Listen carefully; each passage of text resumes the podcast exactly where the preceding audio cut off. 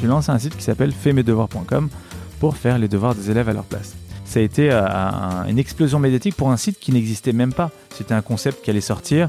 En fait, tout au long de ma vie, il y a des gens qui sont venus me voir pour faire du buzz. Tout, on surfe sur un fait d'actualité, on capitalise euh, sur ce dont les journalistes parlent. Euh, alors, je sais pas si tu es le roi de la provoque, le roi du buzz. Moi, en fait, ce qui se passe, c'est que je me, je me mets beaucoup moins de limites que, que la plupart des gens. Moi, je suis, je suis pour tenter les trucs, les trucs les plus fous. D'ailleurs, je dis souvent aux entrepreneurs, faites du buzz, parce que déjà, c'est le marketing du pauvre. Mais en plus, comme le dit Bob Dylan, when you get nothing, you get nothing to lose. Tu es fou? Oui. Ah, voilà. Ouais, complètement. Mais il faut. Hmm. Mais heureusement. Mais, et j'aime les fous, en fait. J'aime les fous parce que. euh, et euh, et c'est une chance, quoi. C'est eux qui font que la vie, elle est belle. C'est eux qui font que la vie est différente. Et il n'y a, que les fous qui font un petit peu bouger les lignes. Donc, euh, je pense que c'est important d'être fou.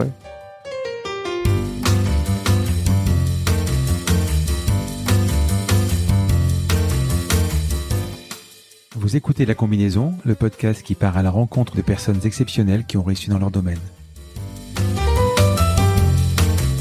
Sommes-nous tous égaux face à la réussite? Quel est le making-of, la combinaison d'éléments, de rencontres, de succès ou peut-être d'échecs qui ont porté des personnes ordinaires à devenir des entrepreneurs d'exception, des sportifs de haut niveau, des écrivains de renom ou des artistes qui rencontrent le succès je suis Frédéric Azoulay, un passionné de podcast depuis plusieurs années et dirigeant d'une entreprise papéo.fr, une imprimerie en ligne réactive pour les professionnels et les revendeurs. D'ailleurs, si vous écoutez cet épisode jusqu'à la fin, je vous offre un code promo pour commander sur notre site. Ces parcours de vie me passionnent, me fascinent et je me suis toujours demandé ce qui faisait la réussite d'une personne. Je sillonne la France pour tenter de répondre à ces questions en rencontrant ces personnalités incroyables. Tous les 9 jours, je vous retrouve et je vous partage ces conversations passionnantes qui j'espère vous inspireront autant que moi. Bonne écoute. Salut Stéphane. Hello, ça va? Ça va. Écoute, euh, normalement, je commence direct, je fais une présentation, etc. Alors, la présentation, elle va, elle va, elle va te surprendre, puisqu'on est dans un décor de Friends, et tu- je vais te dire pourquoi elle va te surprendre. Bon, on va quand même expliquer, euh, on entame quand même quelque chose de, de nouveau pour moi. Enfin, de nouveau, oui. C'est un, un podcast qui va être entièrement fait en vidéo, grâce à toi. C'est toi qui as l'idée Et aux équipes d'Excelsior. et aux équipes d'Excelsior. voilà. Euh, je rentre le ventre, je lève la tête, je me redresse. Et là, là c'est plus, il y a plus d'anonymat, il y a plus de qui est derrière cette voix. Ça y est, c'est, c'est fait. On va enfin pouvoir mettre un visage. Toi, on me connaît, moi, on me connaît moins. Voilà. Que je vais te poser la première question, c'est est-ce que tu connais la, la série Friends? Et forcément, tu vas me dire oui, parce que par hasard, j'ai fait une intro comme ça, et en- j'arrive, j'ai un décor de Friends. Ça, c'est quand même déjà incroyable. T'étais jamais venu ici en plus.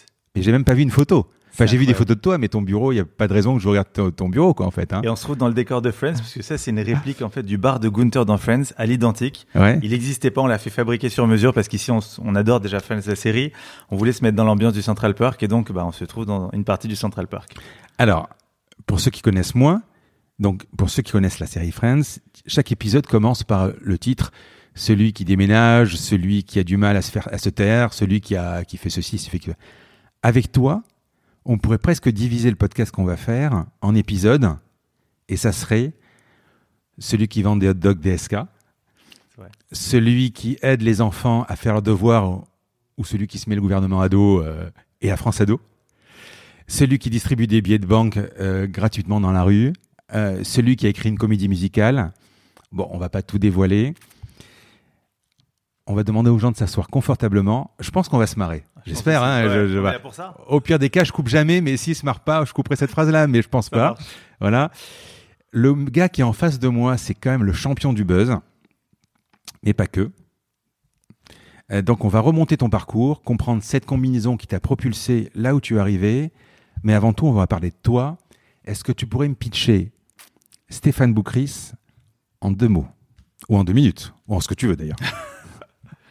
En deux mots, euh, même je vais faire mieux, je vais faire en un mot. Hmm. C'est le mot rêveur. Moi, je suis un grand rêveur et euh, j'ai des rêves et je crois qu'on peut réaliser ces rêves. Et euh, ça depuis tout petit. Et on, on passe son temps à me dire que, que ça c'est pas possible, que ça c'est pas possible. Et c'est pas grave, j'y vais quand même. Je le fais. Il y a des trucs fous, il y a des trucs qui se plantent, il y a des trucs complètement dingues.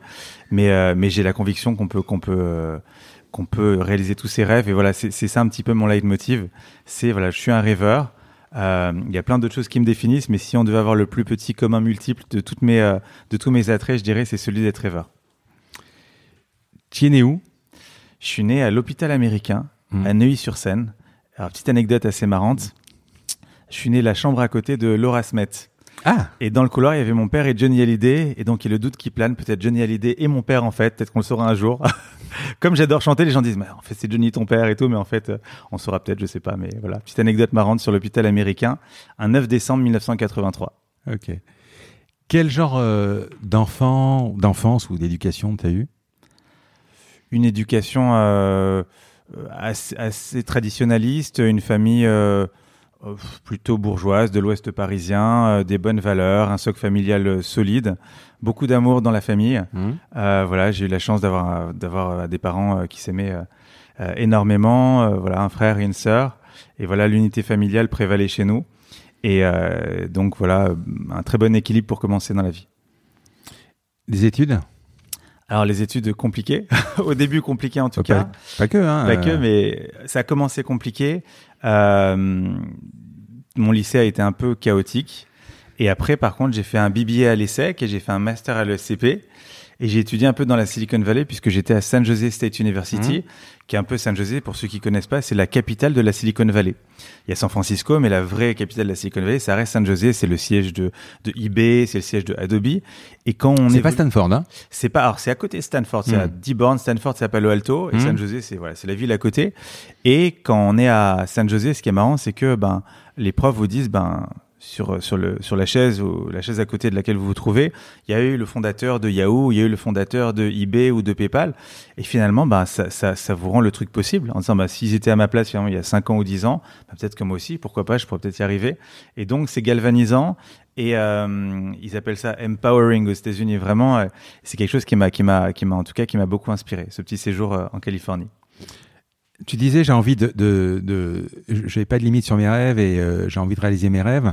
Quand tu, quand tu marches dans ces empreintes, dans ces pas ou dans ces sièges de, de San José ou des, ou des start-upers qui ont- sont devenus des, des monstres, euh, t'as pas eu envie de rester? Si, euh, si, mais j'avais une situation particulière. J'avais une petite amie en France et euh, voilà, j'ai pas eu trop le choix. Donc à l'époque, j'ai dû Tu pas pu la faire venir? Elle voulait pas? Non, non, on était dans les études tous les deux et, et malheureusement, c'était pas possible. Donc je suis rentré en France. Peut-être que je repartirai un jour, hein, qui sait? Mhm. Euh, mais euh, ouais, j'ai dû rentrer. J'ai dû rentrer euh, à l'époque. Qu'est-ce que tu as appris sur ces années d'études? Alors, Euh, après, ouais. tu as fait le SCP, hein, c'est ça hein? Exactement. Hmm. J'ai fait un master à l'ESCP après. Euh, pas grand chose dans la partie études. Ben, mon BBA à l'ESSEC, c'était, on s'est bien marré. Euh, la Silicon Valley, c'est excellent au niveau réseau, au niveau ambition. Après, au niveau pratico-pratique, j'ai pas, j'ai pas appris grand chose. Mhm. Par contre, j'ai fait un master à l'ESCP, le master Innover et Entreprendre, que je recommande bah, à tous les, tous les auditeurs voilà, qui, qui seraient intéressés pour faire un master. Pour plusieurs raisons. Déjà, ben, vous êtes dans un bocal avec 20 entrepreneurs ou intrapreneurs, donc des gens qui souhaitent monter un projet, euh, ce qui fait qu'il y a vraiment beaucoup plus d'affinités que dans une école de commerce où finalement il y a des gens qui vont être en compta, d'autres en marketing, d'autres en, en gestion. Et, euh, et du coup, ben, on, est, on était un groupe assez homogène, différent mais homogène dans les, dans les ambitions. Et euh, bon, on est resté extrêmement proches. Chacun a monté ben, c'est son, son business, son entreprise. Et euh, bon, on avait tous un projet en tête. Ça n'a pas été forcément le projet qu'on a développé par la suite, mais ça a été une super année. On avait comme professeur, alors il y avait Daniel Roche, mais il y avait Marc Fournier et Xavier L'Orphelin Mhm. qui dirigent le fonds Serena Capital. Serena, ouais. Donc voilà, qui étaient nos professeurs, qui sont toujours d'ailleurs professeurs au sein du, du master. Et c'était une super année. C'était, je pense, ma meilleure année, euh, la meilleure année de ma scolarité. Tu es diplômé en 2007, c'est à peu près l'année à laquelle tu crées Staff. Juste après. Donc, euh, euh, tu es remonté comme une pendule après l'école et ça y est, tu veux te lancer en fait. Tu voulais devenir de toute façon entrepreneur? Tout, oui, en fait, j'ai une, une petite aventure. En fait, quand j'étais en stage à l'époque, j'étais en stage chez Warner Bros. Mhm. Je sais pas, quand j'ai faisais mon BBA à l'ESCP, à l'E- à l'ESSEC, j'ai fait euh, six mois de stage. Et euh, alors Warner Bros, c'est une boîte fantastique. Et moi, je m'occupais des produits dérivés. Mhm. Donc, on avait des marques comme Harry Potter, comme Titi, comme Batman. Et notre boulot, c'était de faire des, euh, des, des, euh, bah, du licensing finalement sur des objets. Donc, on avait, je sais pas, Rossignol, les skis Rossignol qui venaient. Et on imaginait ensemble de faire des skis euh, Batman ou Superman ou tous les, tous les personnages du catalogue d'ici. Donc, en soi, le job était génial. Euh, ça restait dans le domaine du cinéma qui me faisait, moi, euh, Mhm. euh, énormément rêver. Et il s'est passé un truc bizarre à ce moment-là. La, la PDG nous a réunis. On devait être en septembre ou en octobre. Et elle nous dit voilà, j'ai une bonne et une mauvaise nouvelle à vous annoncer, les amis. La bonne nouvelle, c'est que euh, bah, on- vous avez atteint vos objectifs. Alors là, tout le monde applaudit. Ouais, génial et tout. sachant qu'on était avant la fin de l'année. La mauvaise, c'est que vous avez atteint vos objectifs et qu'il faut s'arrêter absolument de travailler maintenant et de facturer maintenant. Alors on s'est regardé, on s'est dit mais pourquoi c'est bizarre? Bah en fait si on travaille plus et si on fait plus de chiffres, l'an prochain ils vont me demander plus d'objectifs. Donc arrêtez-vous de travailler. Et je me suis dit, si dans une entreprise américaine, internationale, il y a ce, ce mindset, cet état d'esprit-là, bah, on est mal barré. Et ça m'a un peu vacciné contre la vie dans un grand groupe corporate et tout. Donc à partir de ce moment-là, je me suis dit waouh, faut que je me lance dans l'entrepreneuriat. Ça a confirmé finalement ce que je voulais faire depuis longtemps. Après, moi, je suis fils et petit-fils d'entrepreneurs, donc c'est quelque chose qui était un petit peu ancré en moi de, de, depuis longtemps. Staff. Staff. Alors j'ai euh, j'ai comme euh, diraient les Américains googlisé. J'ai rien trouvé en fait. C'est normal. Le, le, site a été revendu à T-Box, Probox ouais. euh, à l'époque pour pas grand chose. Hein, ça a été un, clairement un semi-échec. Moi, j'aime bien mmh. dire semi-réussite. Il y en a qui disent semi-échec. Euh, staff. C'est alors c'est marrant ce que tu dis ça. Semi-échec. Euh, normalement, tu devrais, vu ton tempérament, dire plutôt semi-réussite. C'est vrai, mais en fait, c'est pour plutôt mettre en avant les réussites qu'il y a eu après. C'est pas faux. dire qu'on a eu des échecs et ceux qui nous écoutent, ils vont, s'ils se disent, il a connu que des réussites, ils vont se dire c'est un peu. C'est pas faux. Ouais. C'est un peu compliqué. Là, c'est clairement, bah, un site pour moi qui a fait euh, moins de 50 000 euros, moins de 40 000 euros de chiffre d'affaires en deux ans, c'est pas c'est pas Google quoi. C'est pas une réussite. Et du coup, Staff, alors c'était un c'était un une marketplace de services à domicile. On se, on se remet quelques années en arrière, c'était le boom des services à domicile, et c'était une marketplace qui permettait de réserver son prestataire de services à domicile sur Internet. Donc son prof de maths, sa femme de ménage, euh, la nounou. C'était assez euh, visionnaire, assez ambitieux. Le nom était, était assez pourri puisque c'était euh, Staff avec deux A et deux F. Hmm. Moi, je trouvais ça cool. On était dans l'époque du Yahoo avec deux O, du Google qui commençait, et je me suis dit tiens, c'est marrant, on va faire deux A et deux F. Et c'était un nom assez assez assez bête puisque les gens en fait euh, bah, écrivaient staff comme un staff, comme son équipe avec un A et deux F, et donc je, je redirigeais tout mon trafic vers mes concurrents. Et le nom était tellement tordu que la personne qui me rachètera cette entreprise quelques mois plus, plus tard, finalement à la fin de l'aventure, quand la personne me fera un chèque, elle se trompera dans l'ordre du chèque en disant bah, je, rachète la boîte à Staff SARL et elle a mal écrit tellement le nom était, était un peu compliqué et, et stupide. Et donc du coup, euh, bah, c'était une aventure qui a, voilà, qui a vivoté. La force qu'on a eue, c'était qu'on était le deuxième annonceur sur Facebook France. Mmh. Donc, on arrivait à faire de l'acquisition de trafic pour pas très cher. On payait un centime le CPC, ce qui est quasiment rien. Ouais. Euh, et du coup, ben, j'avais réussi à me faire une petite base de 30, 40, 50 000 prestataires de services en France, ce que je revendrai au final parce que le trafic était quasiment nul. Et je me suis rendu compte, alors ça, c'est pour ceux qui nous écoutent, il y a beaucoup d'entrepreneurs qui viennent me voir et qui souhaitent lancer une marketplace. Alors, si vous lancez un site à la eBay, ça pose pas de souci parce que où, que soit l'acheteur et le vendeur, il n'y a pas de problème. Par contre, dans les services à domicile, si vous proposez par exemple un prof de maths à Strasbourg, bah, l'élève il doit être euh, non seulement à Strasbourg, mais limite dans le même quartier pour que le, le deal se fasse. Et ça, je l'avais largement sous-estimé. Donc l'offre et la demande au même endroit, au même moment. Et euh, pour moi, ça a été une leçon euh, par rapport à ça. J'aurais dû, j'aurais dû le savoir. Bah, surtout qu'à l'époque, tu n'avais pas les zooms et tout ça, le télé. Voilà. Ouais, Mais par contre, euh, donc tu surfes sur le, le, la nouvelle loi CESU, il me semble. Chez Camp le service universel. Voilà, et euh, ce qui ouvre des possibilités de détection d'impôts, etc. Par contre, comment tu as eu l'idée? Alors l'idée, elle est, elle est, assez marrante. On est, euh, on est en, à l'ESCP dans mon master, et j'avais une idée un, un, peu folle qui était de monter une chaîne de télé autour de la tech. Ça s'appelait Tech TV. Je revenais de la Silicon Valley, j'étais voilà, enivré par la Silicon Valley. Je me, dis, je me suis dit, tiens, on va monter une chaîne de télé autour de la tech. J'en parle à Xavier L'Orphelin et Marc Fournier, donc mmh. ceux qui dirigent Serena Capital. Et Xavier me dit, écoute, ton truc euh, n'avance pas, ça marchera pas. On a regardé les chiffres et tout, tu devrais te concentrer sur autre chose. Et on était en avril-mai, je leur dis, ouais, mais l'année se termine bientôt. Moi, j'ai pas de plan B, j'ai pas de projet. C'est le truc sur lequel j'ai quand même bossé toute l'année. Il me dit, non, non, mais tu vas dans le mur, laisse tomber.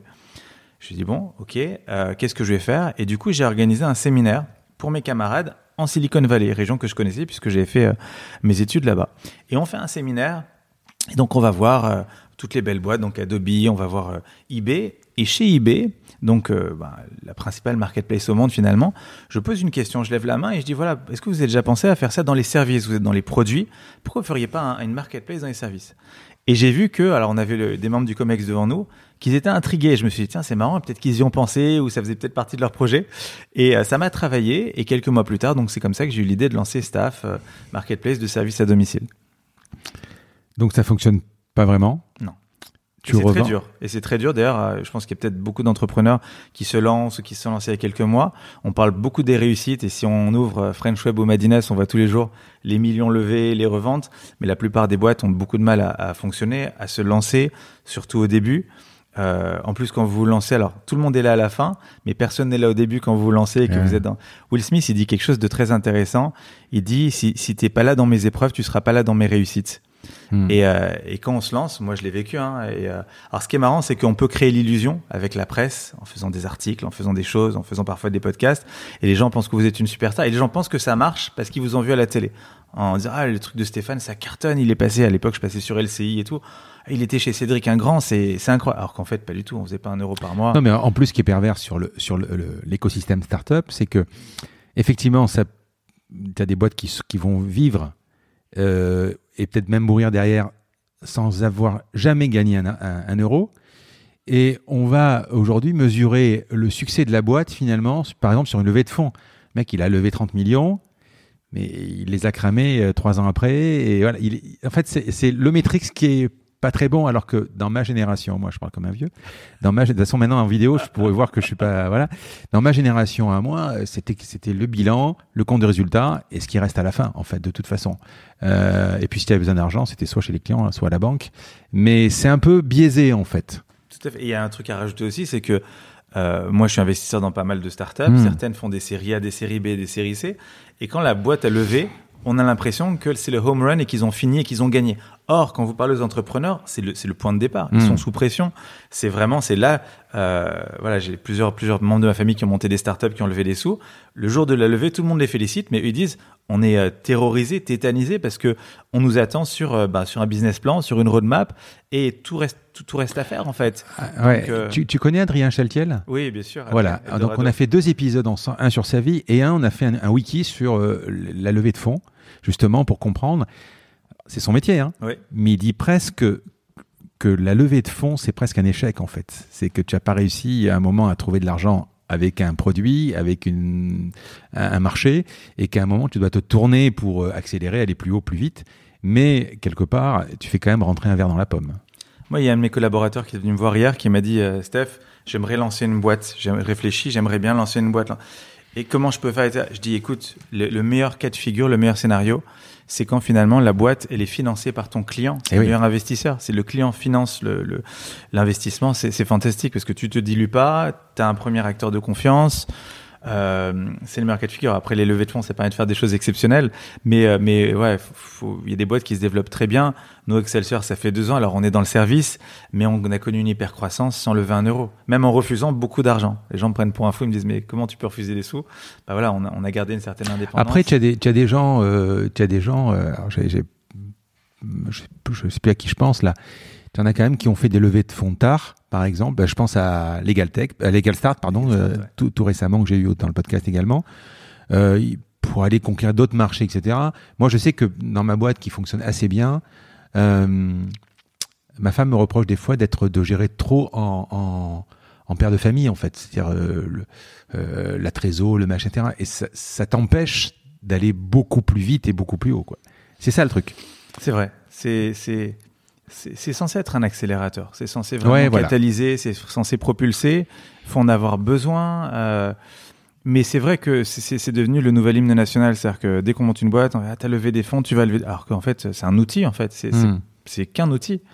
Euh, mais voilà, donc nous à l'époque on n'avait pas levé, j'avais essayé, je me suis beaucoup perdu là-dedans d'ailleurs avec staff pour, pour reboucler sur le, le- la trame, Euh, je me suis perdu sur les levées de fonds et sur les médias. Et en fait l'un est lié à l'autre parce que finalement quand ça ta boîte marche pas trop, tu te raccroches à des petites parutions médiatiques en disant finalement bah ça crée une fois de plus l'illusion et voilà ça fait plaisir aux parents et aux grands-parents et, et ça permet d'avoir une échappatoire mais qui est, qui est super euh, ponctuelle quoi. On arrive à 2009. Ouais. Là, ça va partir en vrille. Ouais. Ah, il y a une raison pour ça. Alors attends, Je- euh, tu présentes ou je, je peux présenter hein? Vas-y, c'est ton émission. Euh, Voilà. Alors, 2009. euh, alors quand, quand tu m'as envoyé un message sur LinkedIn Ouais. en me disant, euh, écoute, j'aime bien ce que tu fais, ce serait que c'est un sympa. euh, Je t'ai quasiment répondu tac au tac. Stéphane Boukris, euh, ça me disait quelque chose. sans trop me dire quoi en fait voilà mais quand tu m'as dit ouais j'ai été et c'est ça je crois que c'est ça hein, tu Ouais, tu, tu ça. définis comme de tout ce que tu as fait et on va le voir sur les, les, les, les, les- l'une heure et demie qui va nous rester là encore ce qui te définit c'est faitmesdevoirs.com il y a un avant et un après en fait pitch-le, ce sera quand même un peu mieux, quoi. L'histoire, l'histoire, elle est assez marrante. Ouais, ouais. Donc, je suis start-upper et comme les start- tous les start-uppers, ben, je gagne pas d'argent. Mhm. Et j'ai, euh, j'avais 25 ans. Et, euh, et mon père me dit bon ben c'est très bien t'as 25 ans t'as ta start-up depuis un an sauf que voilà je vais pas te sponsoriser ad vitam aeternam donc euh, il y aura toujours un toit il y aura toujours de quoi manger mais euh, t'as plus d'argent de poche donc maintenant tu dois gagner ta vie euh, mon fils Tu avais vendu ou pas encore, là? Non pas encore D'accord. et, euh, et là, j'ai commencé à vendre des encarts à droite, à gauche sur mon site. J'ai fait un peu de chiffre d'affaires. Il y a des gens qui m'ont fait confiance. Et je me suis rendu compte bah, que, que je m'en sortais pas. Et à l'époque, j'avais une petite amie qui me coûtait euh, un petit peu cher. Donc, je me suis dit, qu'est-ce que je peux faire pour, euh, pour, pour gagner ma vie Et du coup, je me suis mis à donner des C'est ta cours femme. Comment? Non, non, non. D'accord. Quelqu'un d'autre? Vous avez le droit de le dire. C'est- hein. Ouais. Mais elle connaît l'histoire. Et du coup, euh, du coup bah, je donne des cours Non, particuliers. non, je dis ça parce que pour qu'il me coûtait cher, c'était. ah oui, euh, non, non, non. La phrase est. euh, On Mais est jeunes, on sortait, Voilà, il y avait ouais. les vacances, les voyages, les cadeaux. C'était Et du coup, bah, il fallait, fallait bien gagner sa vie. Et du Mm. coup, bah, je me dis, faut, je me mets à donner des cours particuliers comme plein de jeunes.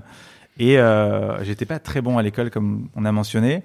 Et donc, je donnais des cours, ben, j'étais pas forcément un très bon prof, mais de maths, de français, de, de philo. Souvent, j'apprenais les matières en même temps que les élèves. C'est-à-dire que je leur faisais réciter le cours d'histoire géo et je l'apprenais en même temps. C'est chose que j'avais complètement oublié et sur lesquelles j'étais parfaitement incompétent. Même des cours de guitare. Euh, j'apprenais trois quatre accords et tout et c'est assez marrant. Et une fois, je, donc un jour, je me retrouve chez, euh, je, je le dis parce que je lui ai dit, il est d'accord pour que j'en parle publiquement, chez les enfants d'Albert Cohen, le producteur Ouais. de, de spectacles musicaux. Donc, il a produit euh, euh, Le Roi Soleil, Les Dix Commandements, Mozart l'opéra, un très grand producteur. Et dans sa vie de producteur, il avait très peu de temps finalement pour ben, pour aider ses enfants le soir à, à faire leurs devoirs, etc. Donc, il me dit, Stéphane, je veux que tu sois finalement précepteur de mes enfants. Et donc, je passais tous les soirs de 19h à 21h, 21h30 à m'occuper de ces enfants. Je leur donnais des cours particuliers. Et un soir, j'ai le petit Victor qui me dit, euh, il était, je sais pas, 20h, 20h30, peut-être 21h, il me dit, écoute, le devoir de maths que tu qu'on qu'on vient d'étudier ensemble, j'ai pas compris ce que tu viens de me dire. Et euh, je pense qu'il est trop tard. Donc, écoute, on va pas le dire à mes parents. Tu me fais l'exercice et on dira rien et tu seras quand même payé. Et j'ai dit, je me suis dit, bon, bah, euh, ok. Et je lui ai fait. Il a eu 17 ou 18 ou une très bonne note. Et je suis sorti de là. Alors, à l'époque, euh, j'étais, j'étais très, très bien rémunéré. Je me suis dit, si tous les enfants pensent comme lui, ou du moins les plus fortunés, on tient un business incroyable. Et là, c'est, euh, c'est vraiment le market test, quoi. C'est-à-dire que j'avais mon premier client. Et du coup, euh, ben, en sortant de là, je, le lendemain, j'étais voir un, un dev que j'avais à mi-temps parce que j'avais pas beaucoup de sous, Damien Desrousseaux, et je lui dis voilà, on va monter un site pour faire les devoirs des élèves parce que je crois qu'il y a une demande de fou. Et c'est là que le concept est né.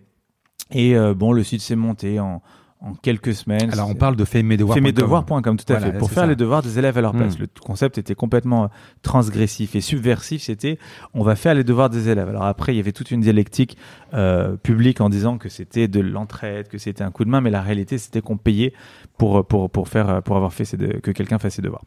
Donc du coup, euh, bon, on monte le site et le site, c'est encore qu'un concept, qu'un projet. Et euh, une des leçons que j'avais retenues de staff, parce que j'ai quand même retenu quelques trucs, c'était ben, la presse, c'était le, le- les relations presse. Et donc j'ai fait un petit communiqué de presse en disant bon, j'ai lancé un site qui s'appelle faitmesdevoirs.com pour faire les devoirs des élèves à leur place. Et euh, ben, je, je fais ce communiqué. Et il y a TechCrunch à l'époque, il y avait TechCrunch France qui existait, Alain Eskenazi euh, qui, ouais, qui dirigeait, qui fait un petit article dessus, qui marche pas mal. Il y a 200-300 commentaires, les gens commencent à se chauffer un petit peu autour du sujet. Et ensuite, euh, bon, moi, je me suis dit, c'est bien, ça s'appelait, euh, peut-être on arrivera à avoir quelques commandes la première semaine. Et euh, ensuite, euh, j'ai eu Vincent Mongaillard du Parisien qui m'appelle et qui me dit, on aimerait faire une demi-page sur le site que vous avez lancé. Euh, il me dit, voilà, le Parisien, c'est le reflet de la France d'aujourd'hui. Ouais, Ça, c'est un sujet de société et tout. Je dis bah pourquoi pas. Et, et c'est là que j'ai compris que le Parisien était quelque chose de, de stratégique et de critique. On fait une opération presse en France en tout cas. Il a fait sa demi-page et là ça a été euh, Attila the Hun comme on dit. Ouais. Ça a été euh, fou puisque le, le- à partir du moment où le Parisien a sorti son article, j'ai vu débarquer, je sais pas, 50 journalistes dans le bureau, les 13h, le 20h de TF1, de M6. Ça a été euh, un- une explosion médiatique pour un site qui n'existait même pas. C'était un concept qui allait sortir. Et je me souviens très bien, c'est ce que je te racontais en off un petit peu avant le début de l'interview, c'est que je faisais des débats contre, je me souviens très bien d'un débat sur Europe 1 contre des, des représentants des syndicats. Et, euh, et je vais pourtant de la main aux représentants de la, PEP ou de la FCPE et la personne retire la main en disant Ouais, vous êtes, euh, vous êtes euh, insupportable avec ce que vous allez faire. Et je dis Mais monsieur, vous avez vu le site internet? Il fait Non, je l'ai pas vu, mais quand même, ce que vous. En fait, c'est marrant parce qu'il y avait beaucoup d'émotions sur rien, sur une idée, sur un concept. Et la France entière à l'époque, euh, ben, ben, c'est euh, intéressé à ce sujet, mais sans, sans tester le site.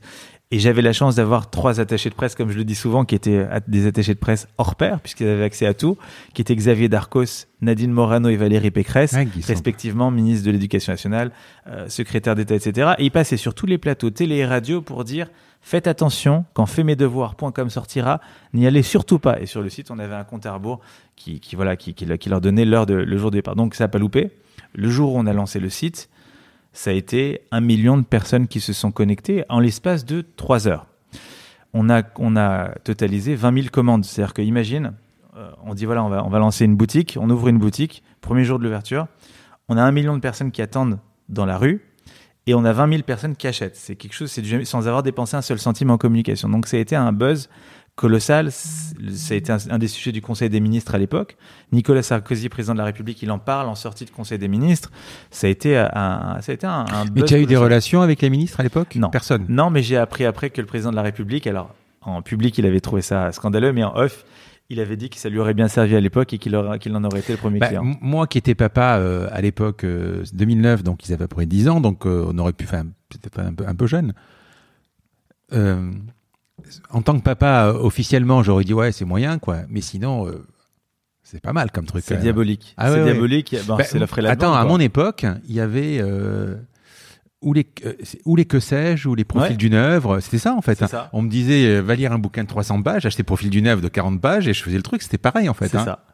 C'est ça. Après, euh, c'est marrant parce que ça n'a jamais existé. Euh, Alors depuis, ça a existé tous les ans. Il y a quelqu'un, un entrepreneur, qui frappe à ma porte à peu près une à deux fois par an en disant tiens, je, veux faire la même chose. Parfois, ils me disent qu'ils sont inspirés, d'autres qui sont pas vraiment inspirés, mais tous les ans, il y a quelqu'un qui veut lancer la même chose. Il y en a peu qui arrivent jusqu'au bout. Ouais. Euh, là, j'en ai un avec qui je suis en contact depuis quelques mois, qui, qui voilà, qui, qui est sur le point. Il n'y a pas au boulot.com peut-être. Au boulot, c'est quelque chose de plus plus clean, plus correct. C'est pas vraiment de la correction de devoir on demand, mais mais en tout cas, voilà, on a reçu des coups de fil de, dessus qui nous ont demandé, voilà, ils nous ont dit, voilà, votre site doit disparaître. J'avais un, cousin à moi avec qui j'étais associé sur ce projet. Il était à HEC et, euh, et on lui a dit, voilà, faut, faut que tu te calmes un petit peu parce que voilà, j'ai compris que ça pouvait avoir un impact peut-être sur, sur la suite de ses études. Donc, bah, on a arrêté le site. Mais c'était quoi le problème?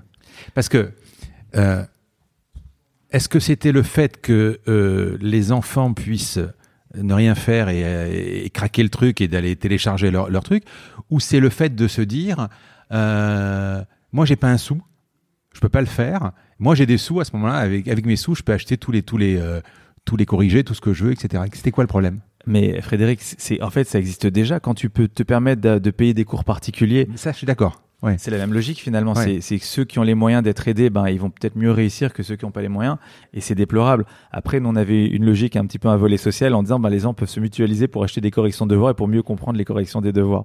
Mais euh, mais mais le concept était choquant et mettait à mal le système de l'éducation nationale tel qu'on le connaît aujourd'hui.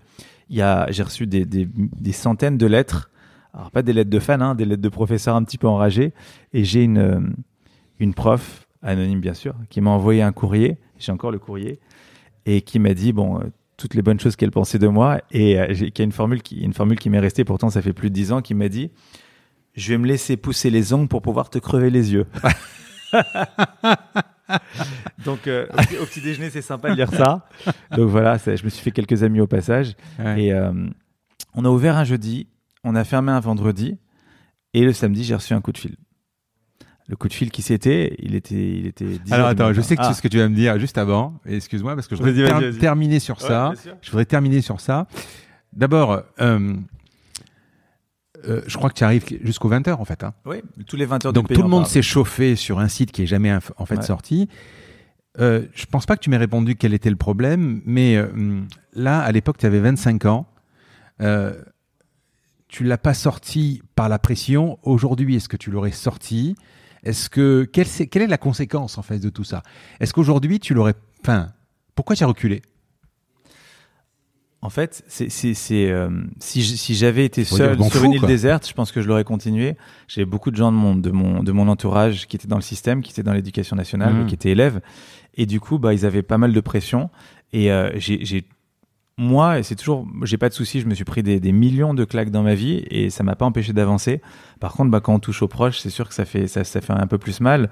Euh, donc, donc c'est surtout ça qui m'a fait, qui m'a fait reculer. Par rapport à ta question, Par quel était le problème?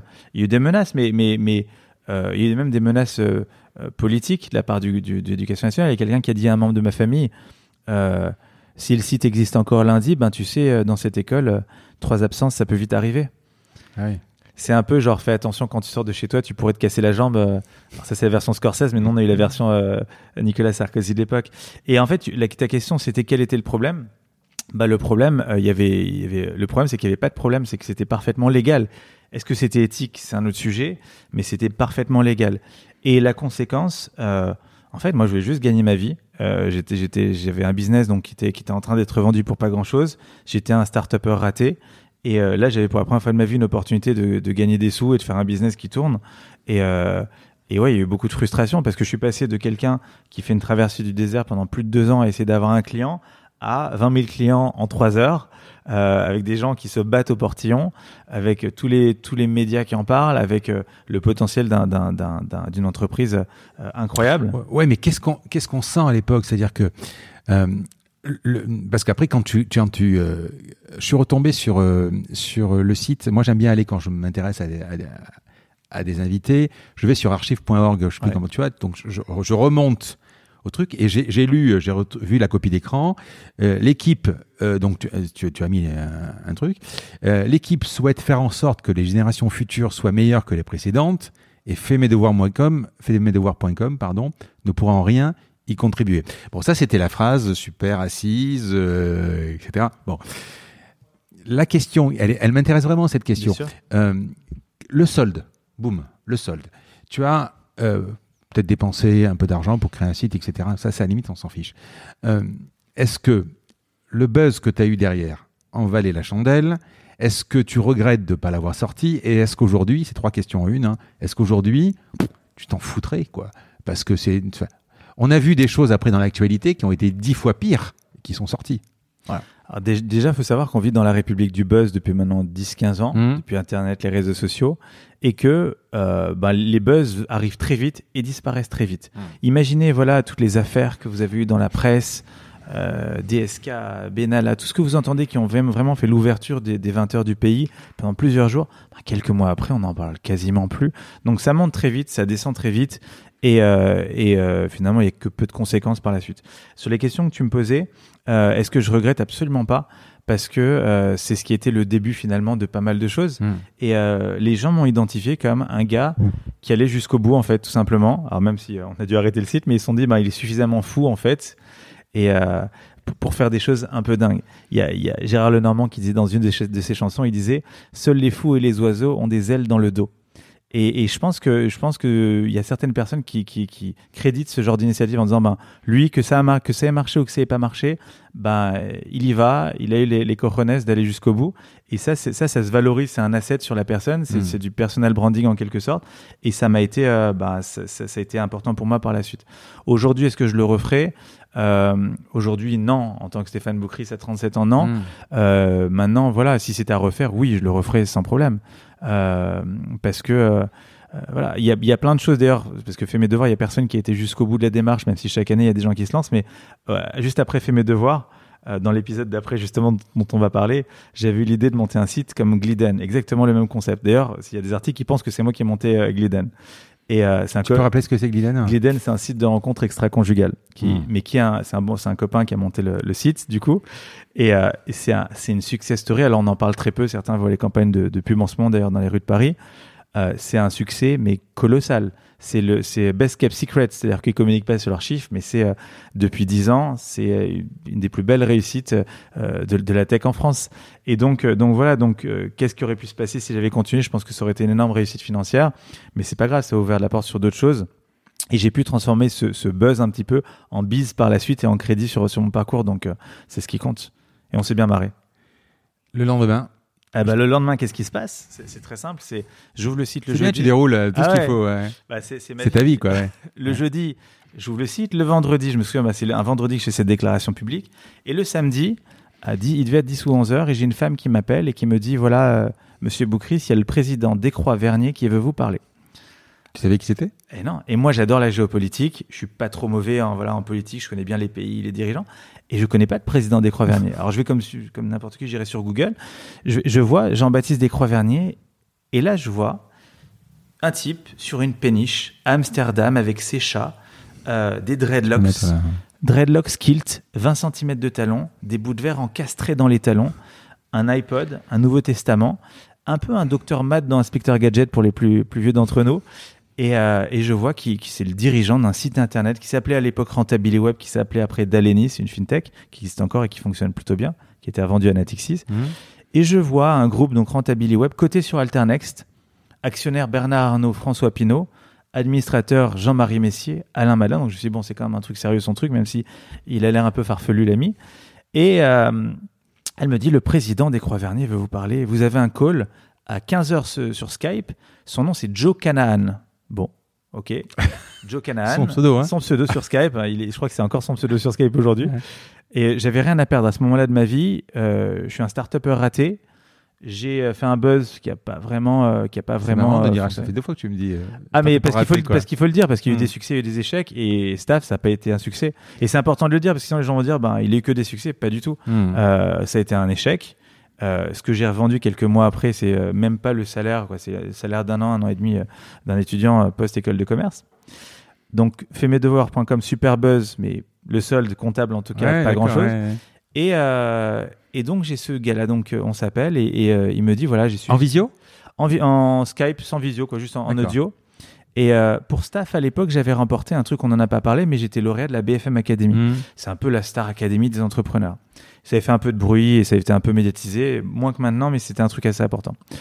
Et euh, Jean-Baptiste me dit voilà, euh, donc j'ai vu ce que tu as fait, j'ai vu euh, staff, j'ai fait mes devoirs, j'ai vu ton, la BFM Academy qui suivait depuis Amsterdam où il habite. Il me dit voilà, j'ai besoin d'un petit gars comme toi euh, chez moi pour diriger une de mes, entités. Et je lui dis bon ben super. alors qu'est- qu'est-ce que tu veux que je fasse? Il me dit je sais pas, tu vas, trouver ta place au sein de mon groupe. On va te mettre une équipe à disposition. Il me dit combien tu veux gagner? Alors ça c'est une question assez marrante parce que quand tu es entrepreneur, euh, t'as jamais vraiment gagné de salaire. Je m'étais jamais vraiment payé. Et j'ai tous mes copains, euh, beaucoup de copains à l'époque, avocats et tout, ils parlaient des rémunérations, ils parlaient des rémunérations brutes avant truc et tout, ils me parlaient tous de 70, 80, 90 000. Et sur Skype, je tape, je, je dis, ben, moi, mon- mes prétentions, c'est 80 000 euros.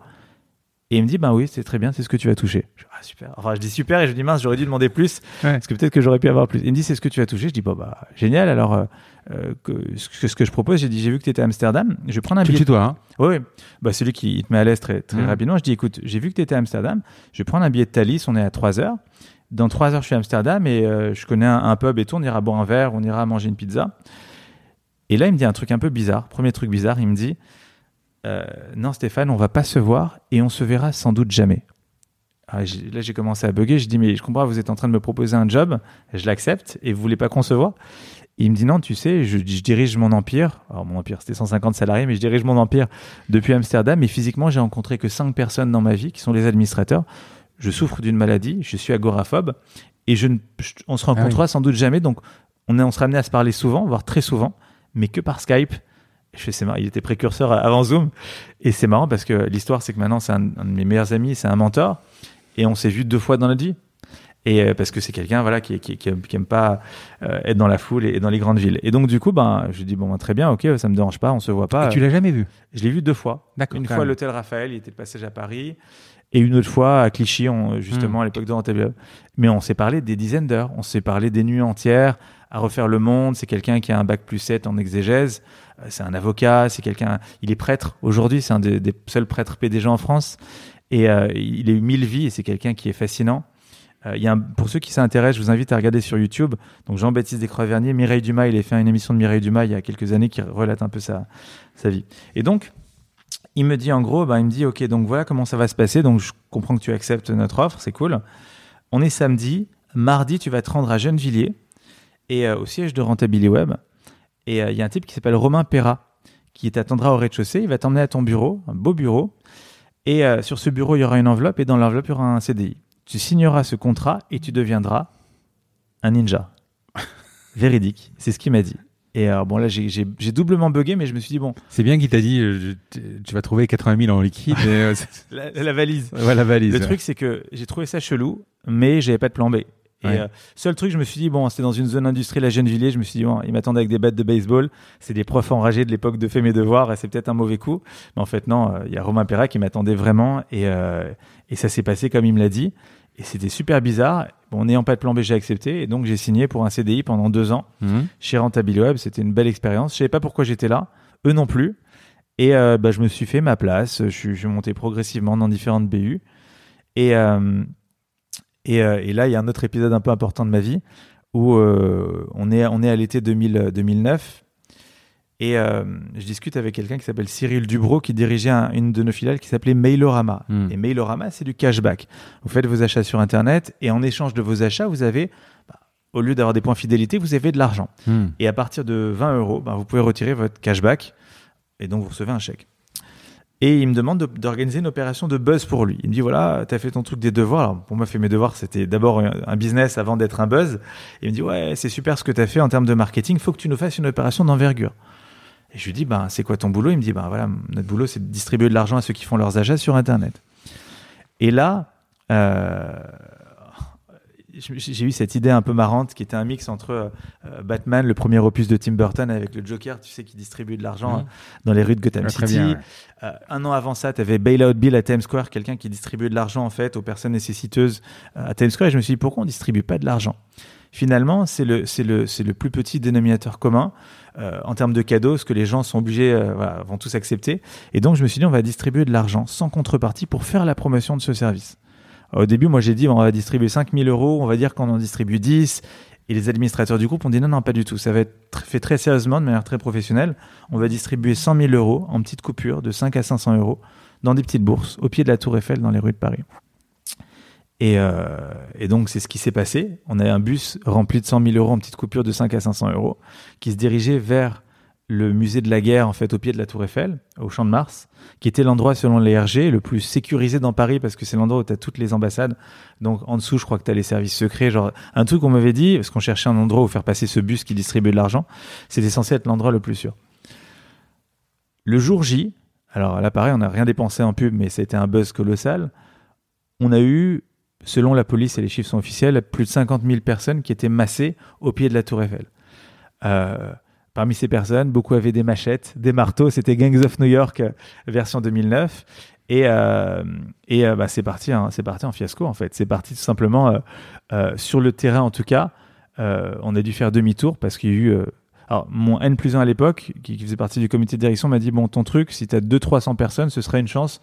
Il m'a dit Moi, j'y crois pas du tout. Et au final, c'était 50 000 personnes. Beaucoup de gens avaient dormi ici la veille et l'avant-veille au Champ de Mars pour pouvoir recueillir la petite bourse. Et ça a été, sur le terrain, ça a été un buzz colossal. Alors, attends, attends, parce que j'ai quand même pas mal de questions sur ça. Bon, d'abord, je voudrais que tu m'expliques comment euh, tu communiques ça, parce qu'à un moment, pour avoir 50 000 personnes, euh, c'est pas, tu, tu as une façon de communiquer. Ensuite, euh, tu fais quoi? Tu vas à la banque, tu retires 100 000 en liquide? Déjà, c'est bizarre. ok.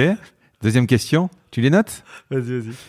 Troisième question, comment tu peux imaginer, est-ce que tu l'as imaginé que, euh, bon, allez, je, je sais pas, c'est des coupures de combien 5 à 500 euros. Tu t'imagines, tu vas arriver, je vais, dans le, je vais devant le bus, je prends 10 euros et je dis merci beaucoup, à bientôt. Non, je vais vouloir rester là, prendre encore 10 euros parce que tu sais pas, tu vas pas nommer les gens en disant toi oui, c'est bon, euh, tu sais, c'est- comment, comment ça, ça va se passer quoi? Tu peux avoir quelqu'un qui rafle, euh, enfin je sais pas, un le, le pire, c'est pas ça, c'est qu'il y a des gens qui Ouais. venaient surtout pas pour prendre les bourses, qui attendaient que les gens prennent la bourse, voir ce qu'ils avaient, s'ils avaient 100 ou 200 euros, et leur arracher le truc, Et oui, voire leur casser la donc, figure. ob- quoi. obligatoirement c'est une guérilla quoi. Guérilla marketing. C'est du guérilla marketing. Ouais. Exactement. Allez, je te laisse répondre aux alors, questions, ouais. Trois questions. La première, c'est euh, comment on fait? Il y a peut-être des gens qui se disent comment je peux faire une opération de buzz marketing? Euh, alors déjà, l'idée, elle est, elle est, euh, elle est virale, elle est folle, elle est subversive, elle chauffe les esprits. Quand on monte une opération de buzz marketing, il faut toujours se dire est-ce que les gens vont en parler le soir chez eux, en famille? Si c'est un sujet qui peut intéresser tout le monde, ben, ça intéresse la France, donc les médias le relayeront. Donc il faut se demander s'il y a un potentiel de buzz.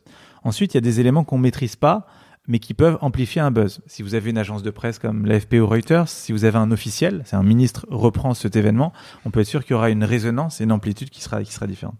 Et enfin, bah, il y a toute une stratégie de relations presse le Parisien dont je parlais tout à l'heure, c'est souvent le, le, le, dénicheur de buzz, le dénicheur d'opération. Et Donc tu leur dis, ça suffit quoi. Alors en fait, on négocie ce qu'on appelle un embargo en termes médiatiques, c'est-à-dire que vous vous maquez avec un journaliste presse, un journaliste radio, un journaliste télé, et après euh, bah, les, les, autres les autres répliques. Euh, mais ça, ça c'est du pain béni pour eux parce que c'est finalement c'était c'était euh, c'était euh, c'est un sujet chaud quoi. C'est un, un truc. Ça donne lieu au débat c'est un truc, on a parlé sur RMC, ils en ont parlé toute la semaine. C'est vraiment des choses, euh, des, sujets qui intéressent énormément euh, les Français, quoi, qui nourrissent la, la, la polémique, la discussion.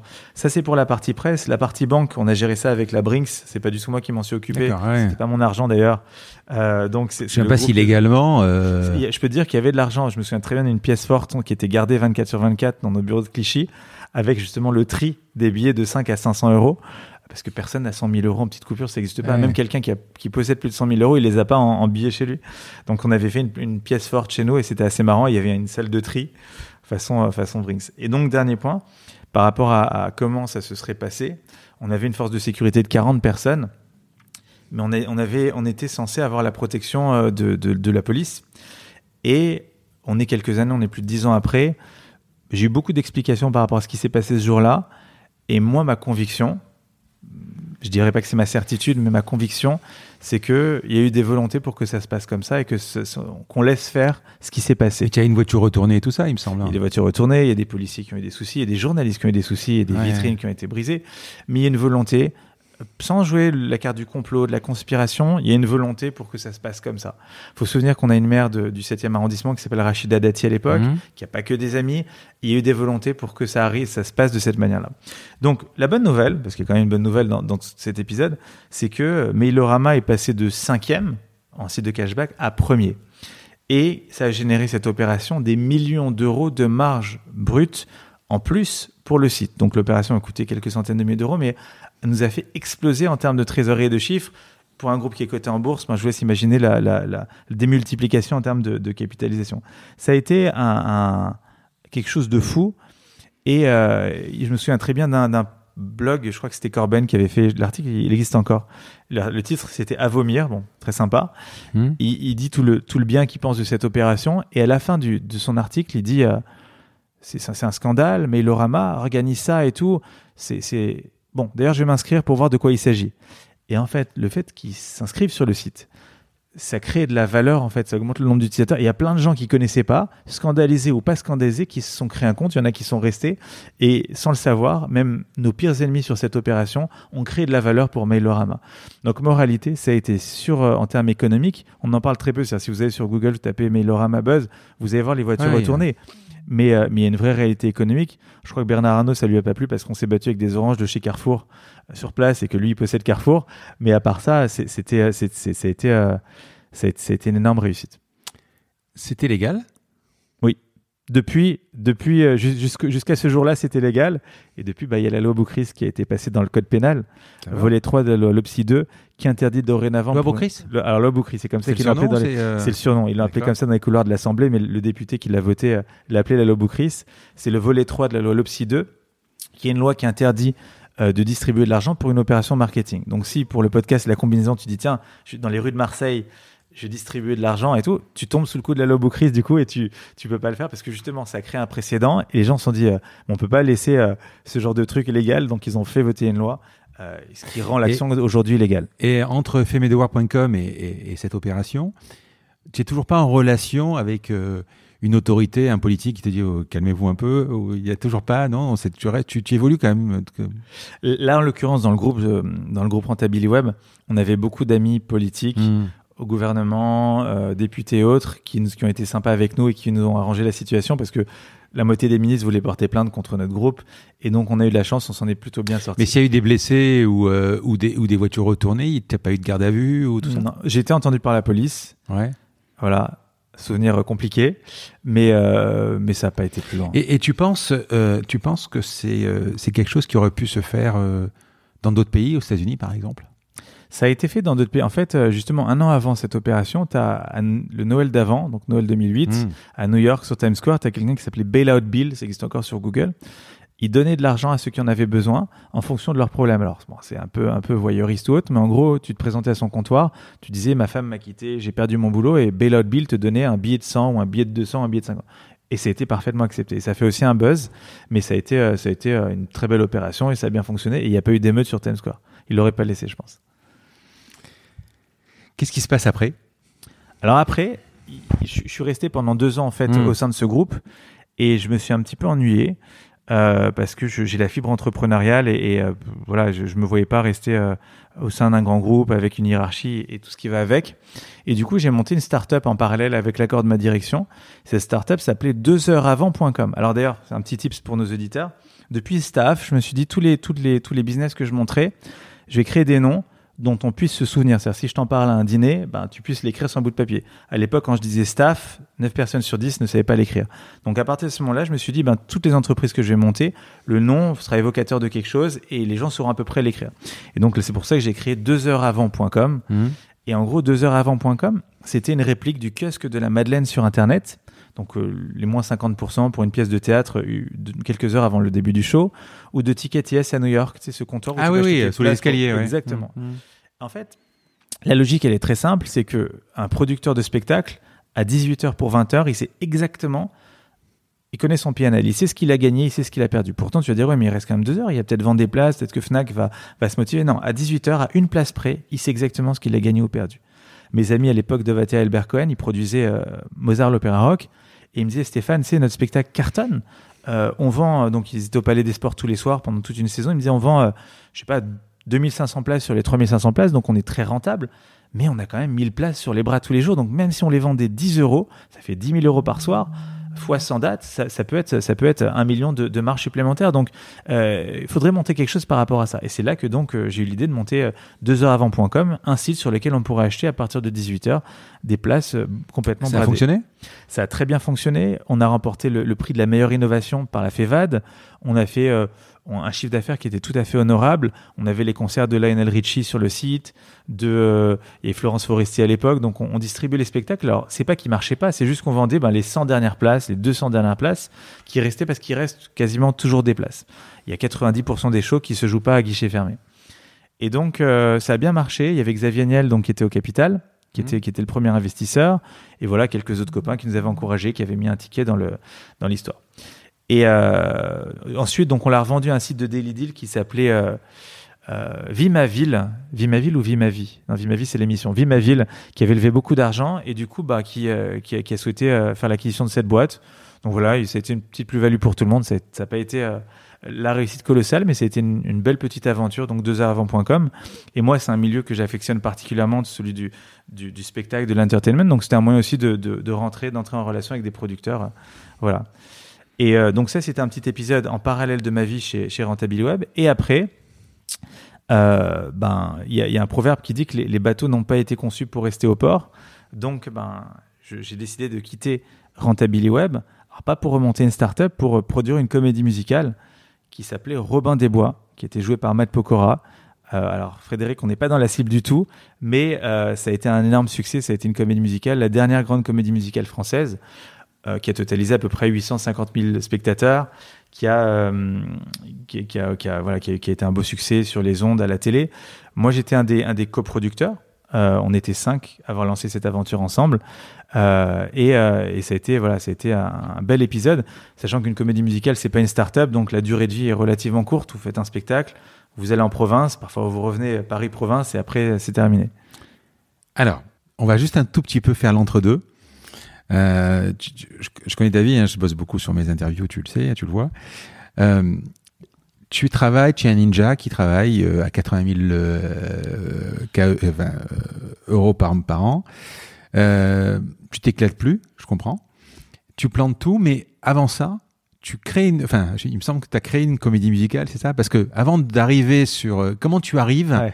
à pénétrer ce métier de de de de- d'Empokora et, et, et de Robin des Bois euh, Qu'est-ce qui s'est passé? Comment tu as fréquenté ce métier en fait? Alors, Indépendamment que tu, tu connaissais, je crois, Albert Cohen ou voilà. Ouais. Hmm. Alors en fait, c'est, euh, on va rentrer dans la partie mystique euh, de, de l'interview, mais ça reprend ce que ta première question. Tu m'as dit Ouais. comment tu te définis un rêveur. Moi, je crois terriblement à une loi qui s'appelle la loi de l'attraction. C'est un phénomène, un courant de pensée aux États-Unis qui s'appelle The Secret.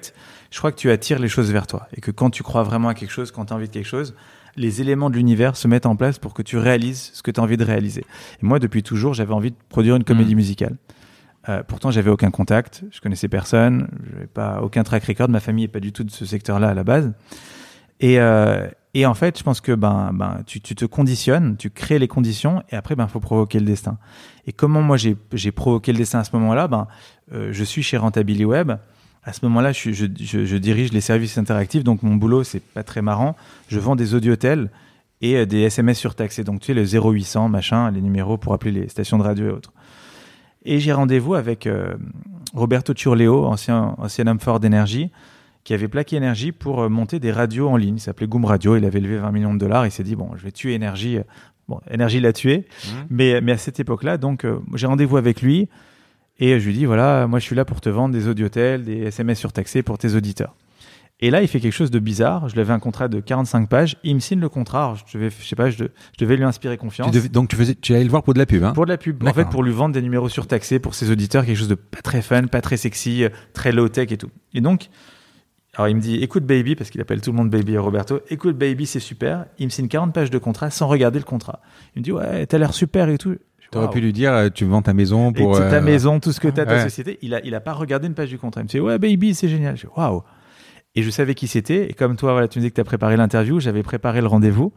Et euh, c'était c'est Roberto Ciurleo dans le milieu de la musique en France en tout cas c'était c'est quelqu'un de connu il a il était l'oreille d'énergie et donc à ce moment-là je sors timidement à la fin de, de l'entretien je sors timidement un CD et je dis voilà écoute Roberto euh, moi j'ai écrit et composé une comédie musicale ça s'appelle La Voix des rêves euh, j'ai- il y a quatre cinq titres que j'ai enregistrés avec des potes j'aimerais avoir euh, ton avis là-dessus T'as parce écrit la musique et tout? J'ai écrit, composé, j'ai écrit les, les paroles, composé la musique. Je sais pas ce que ça vaut. Moi, je suis passionné par, par les comédies musicales. Donne-moi ton avis. Ouais, c'était la grande époque en plus. Hein. Grande époque et tout. Euh, toi, tu faisais passer tel ou tel artiste sur énergie. Est-ce que j'ai ma chance Est-ce que ça pourrait marcher et tout. Il me dit pas de souci, baby. euh, on se revoit euh, dans deux semaines. Et deux semaines après, ou la semaine d'après, on, se- on se retrouve au, au Murat, donc le café à Paris. Hmm. Et il me dit ouais, baby, j'ai une bonne et une mauvaise nouvelle à t'annoncer. Je dis ok, bah alors quelle est la quelle est la, la, la mauvaise nouvelle? Comme ça, on se prépare. Il me dit la mauvaise, c'est que j'ai écouté ta, ta maquette et que c'est à chier. Dit, la- la bonne, ça- voilà. Ouais, je dis, je dis, mais je dis, mais ça, ça veut dire quoi à chier? Il me dit, t'as pas le, t'as pas le talent en fait, t'as pas, t'as, t'as pas le talent en fait pour euh, pour ce qui, se- qui- ce qui passe aujourd'hui à la radio. C'est-à-dire qu'il y a des trucs bien dans ce que t'as fait, te méprends pas, mais tu, tu, tu ne, tu ne, bah, t'es loin du compte, quoi, cher ami. Hmm. Tu, tu, c'est pas, fera ça. Donc, euh, écoute, euh, donc voilà. Donc, tu passeras pas à la radio et, et je pense qu'il faut que tu arrêtes d'écrire et composer des chansons parce que c'est pas ton truc. Alors là, j'étais, j'ai pris une énorme claque parce que même si voilà, je, je, je savais que j'étais pas forcément euh, Michael Jackson ou Claude François, je pensais que j'avais quelque chose et il me dit voilà, ça c'est la mauvaise nouvelle. Par contre, la bonne, c'est que tu vas quitter ton ton job. Pourtant, j'avais un job de direction, bien payé, confortable. Tu vas quitter ton job et on va produire une comédie musicale. Je fais OK. Ça aurait été n'importe qui, j'aurais, rigolé, Pourquoi mais en fait il dit ça? Ben, Il sentait quelque chose, Il a senti, il a senti que c'était ce que je voulais faire, ce que Mm. j'avais au plus profond de moi. Il m'a dit voilà, on va s'associer. Et moi, j'ai tout ouvert mes réseaux, etc. Et j'ai dit ok. C'est un truc complètement fou, hein, parce que voilà, tu démissionnes, tu je perds. démissionne, j'ai donné ma démission, j'ai euh, pas de chômage, rien. Et on a été avec Roberto chez, chez Virgin Megastore à l'époque. Bon, les plus jeunes connaissent pas forcément, mais c'était un super magasin sur les Champs-Élysées Ah où ils vendaient des disques. Et en gros, euh, bah, on va dans les, dans les rayons de livres pour enfants avec les histoires. Et je, je vois la bibliothèque rose ouverte ou je sais plus. Et je vois un livre de Robin des Bois. Je dis, tiens, il y a, a jamais eu une comédie musicale sur Robin des Bois. Peut-être on devrait faire quelque chose. Et lui me dit, ben, c'est super. euh, J'irais bien, moi, Matt Pokora, qui était son petit protégé, qu'il avait repéré quand il était euh, jury de Popstar. Jury de Popstar. Et donc, euh, bah, on a monté ça et de fil en aiguille, c'est devenu un très gros projet. C'est parti d'une discussion Murat et c'est devenu un énorme projet colossal. Et euh, voilà, ça reste une, un- une des grosses comédies musicales françaises. La suite a été un peu plus compliquée. Il y a eu des différends entre nous. Moi, j'ai vendu mes parts euh, quelques temps avant la première. Donc, j'ai suivi un peu la fin de l'aventure de loin et c'est- regrettable. Mais ça a été un projet incroyable et j'ai fait des connaissances euh, euh, fantastiques. J'ai eu accès à un réseau auquel j'aurais jamais pu avoir accès en temps normal. Ça t'a plu comme, mi- comme milieu? Non. Voilà, parce que tu n'es pas resté en fait. Non. D'accord. Pourquoi? Trop surfé, trop. C'est un, milieu horrible. La, la, la musique en France. Le showbiz ou la, euh, tout la- quoi? Moi, c'était plutôt la musique. Je- je- Ouais. La musique en France, euh, c'est un milieu horrible. C'est un- c'est une guerre des égaux. C'est des gens qui sont installés là depuis des années. C'est des baronnies. C'est tout le contraire du numérique. Si, si nos auditeurs font le test, alors, le faites pas tous en même temps, mais si vous écrivez un mail à Xavier Niel, vous aurez 99% du temps une réponse de sa part, voire dans l'heure. Alors, je vais te raconter juste un truc, je te coupe. Tu lui as écrit? Alors, tu sais, oui, je lui ai écrit pour l'interviewer. Ouais. Bon. Et euh, je réponds, il me répond évidemment dans l'heure. Et euh, je lui fais un petit laïus, comme je fais pour beaucoup de gens, quoi. Et je lui dis, vous êtes à la hauteur de votre réputation. Il me répond laquelle? Je lui dis, ben, un, vous répondez immédiatement à, à- au, au- au mail. Et deux, vous refusez toute interview. C'est ça, c'est à peu près ça, quoi. ça. Et franchement, très courtois, très agréable, Et etc. combien de personnes répondent aux mails? Si tu écris à- à- au directeur des programmes, je sais pas qui c'est en ce moment, mais d'énergie, en envoyant un single, il ouvrira jamais la pièce il te répondra jamais. Alors que Xavier Niel, il y a des milliers de personnes qui lui écrivent chaque jour. Hmm. Il doit peser entre 10 et 20 milliards d'euros et il répond à tous ses mails. Hmm. Et juste, c'est- juste pour montrer la, la différence notable entre ces deux milieux, entre le numérique et la musique. Et le numérique crée beaucoup plus de valeur Mm. aujourd'hui que la musique, même si la musique, c'est quelque chose de fantastique. Mais le, le business, le show business en France, c'est quelque chose de très, très compliqué. Il y a beaucoup d'abus dans tous les sens. et C'est quelque chose de... de, de- Mais je vais, euh, bon. tu vois, ce, ce médi- ce- même au niveau moi des start par exemple, euh, t'as des mecs qui, se- enfin, t'en as plein qui, qui se, j'ai 80% des gens, c'est des gens de la tech euh, ou voilà. T'en as quand même pas, mal qui se la racontent. hein. Je veux dire, moi j'ai des gens qui me plantent des rendez-vous, qui ont des assistantes.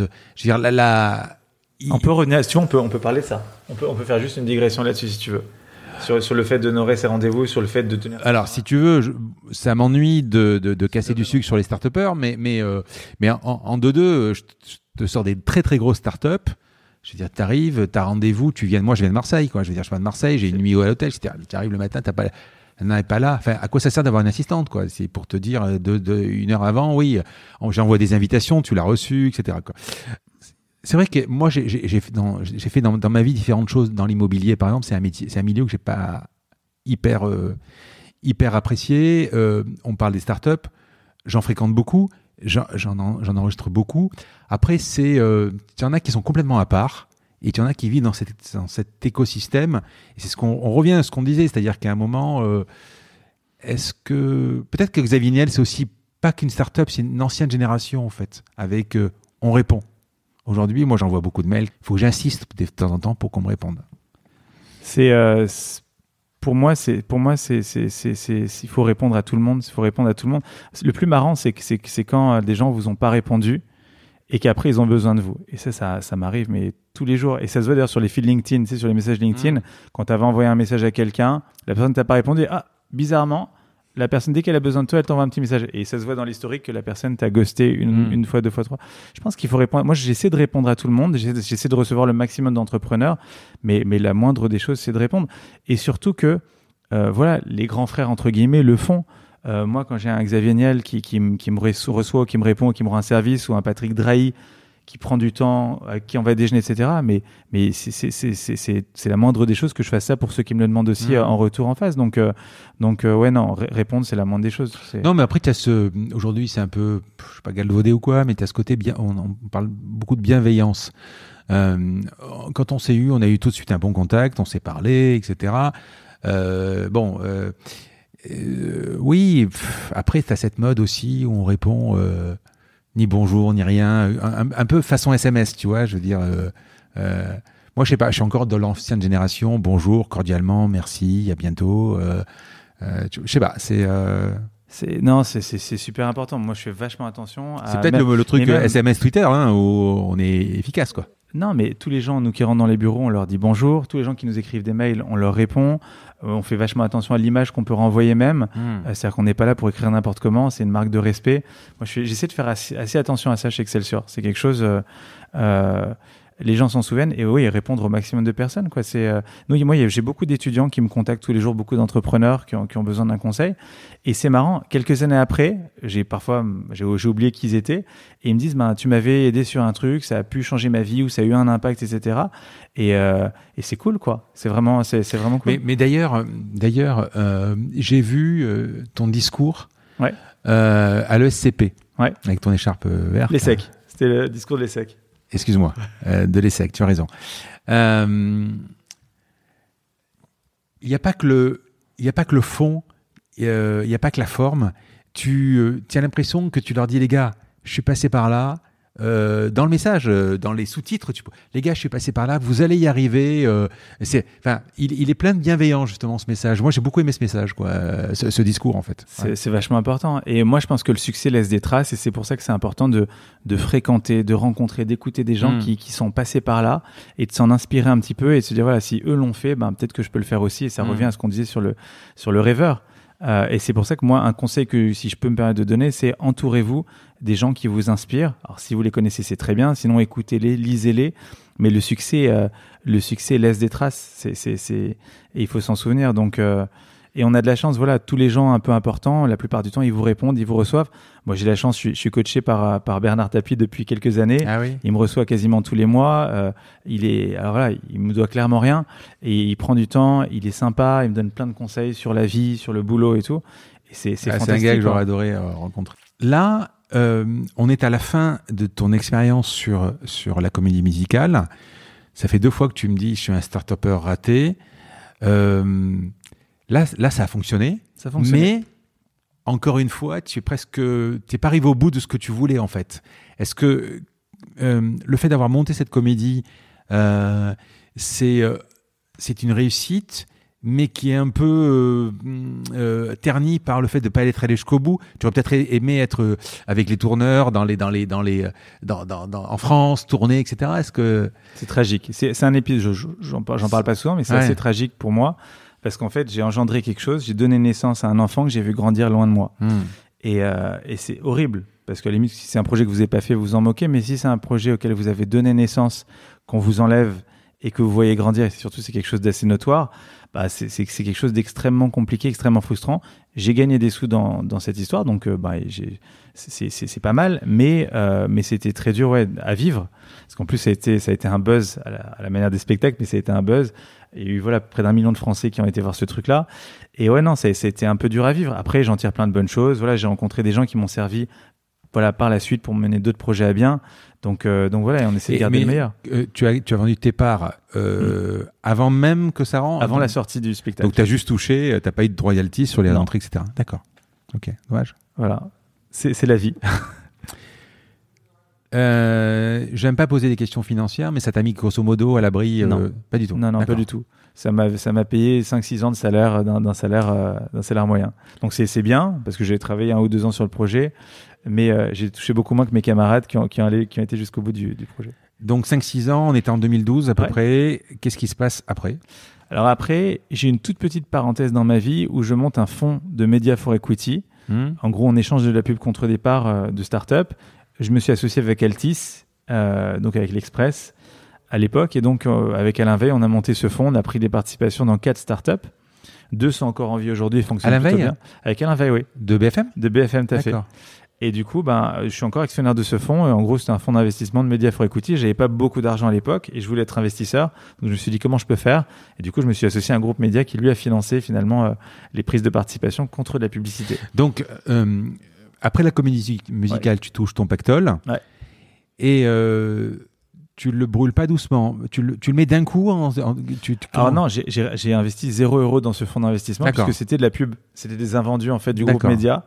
Et mais j'étais quand même associé et, euh, et c'était un, un bel épisode. Ça m'a familiarisé un petit peu avec le monde des startups et du côté private equity, côté investissement. C'est quoi, c'est Amitix Alors non, ça s'appelait euh, l'Express Ventures. Et maintenant, ça s'appelle Altis Media Ventures. Mhm. C'était un petit épisode de ma vie.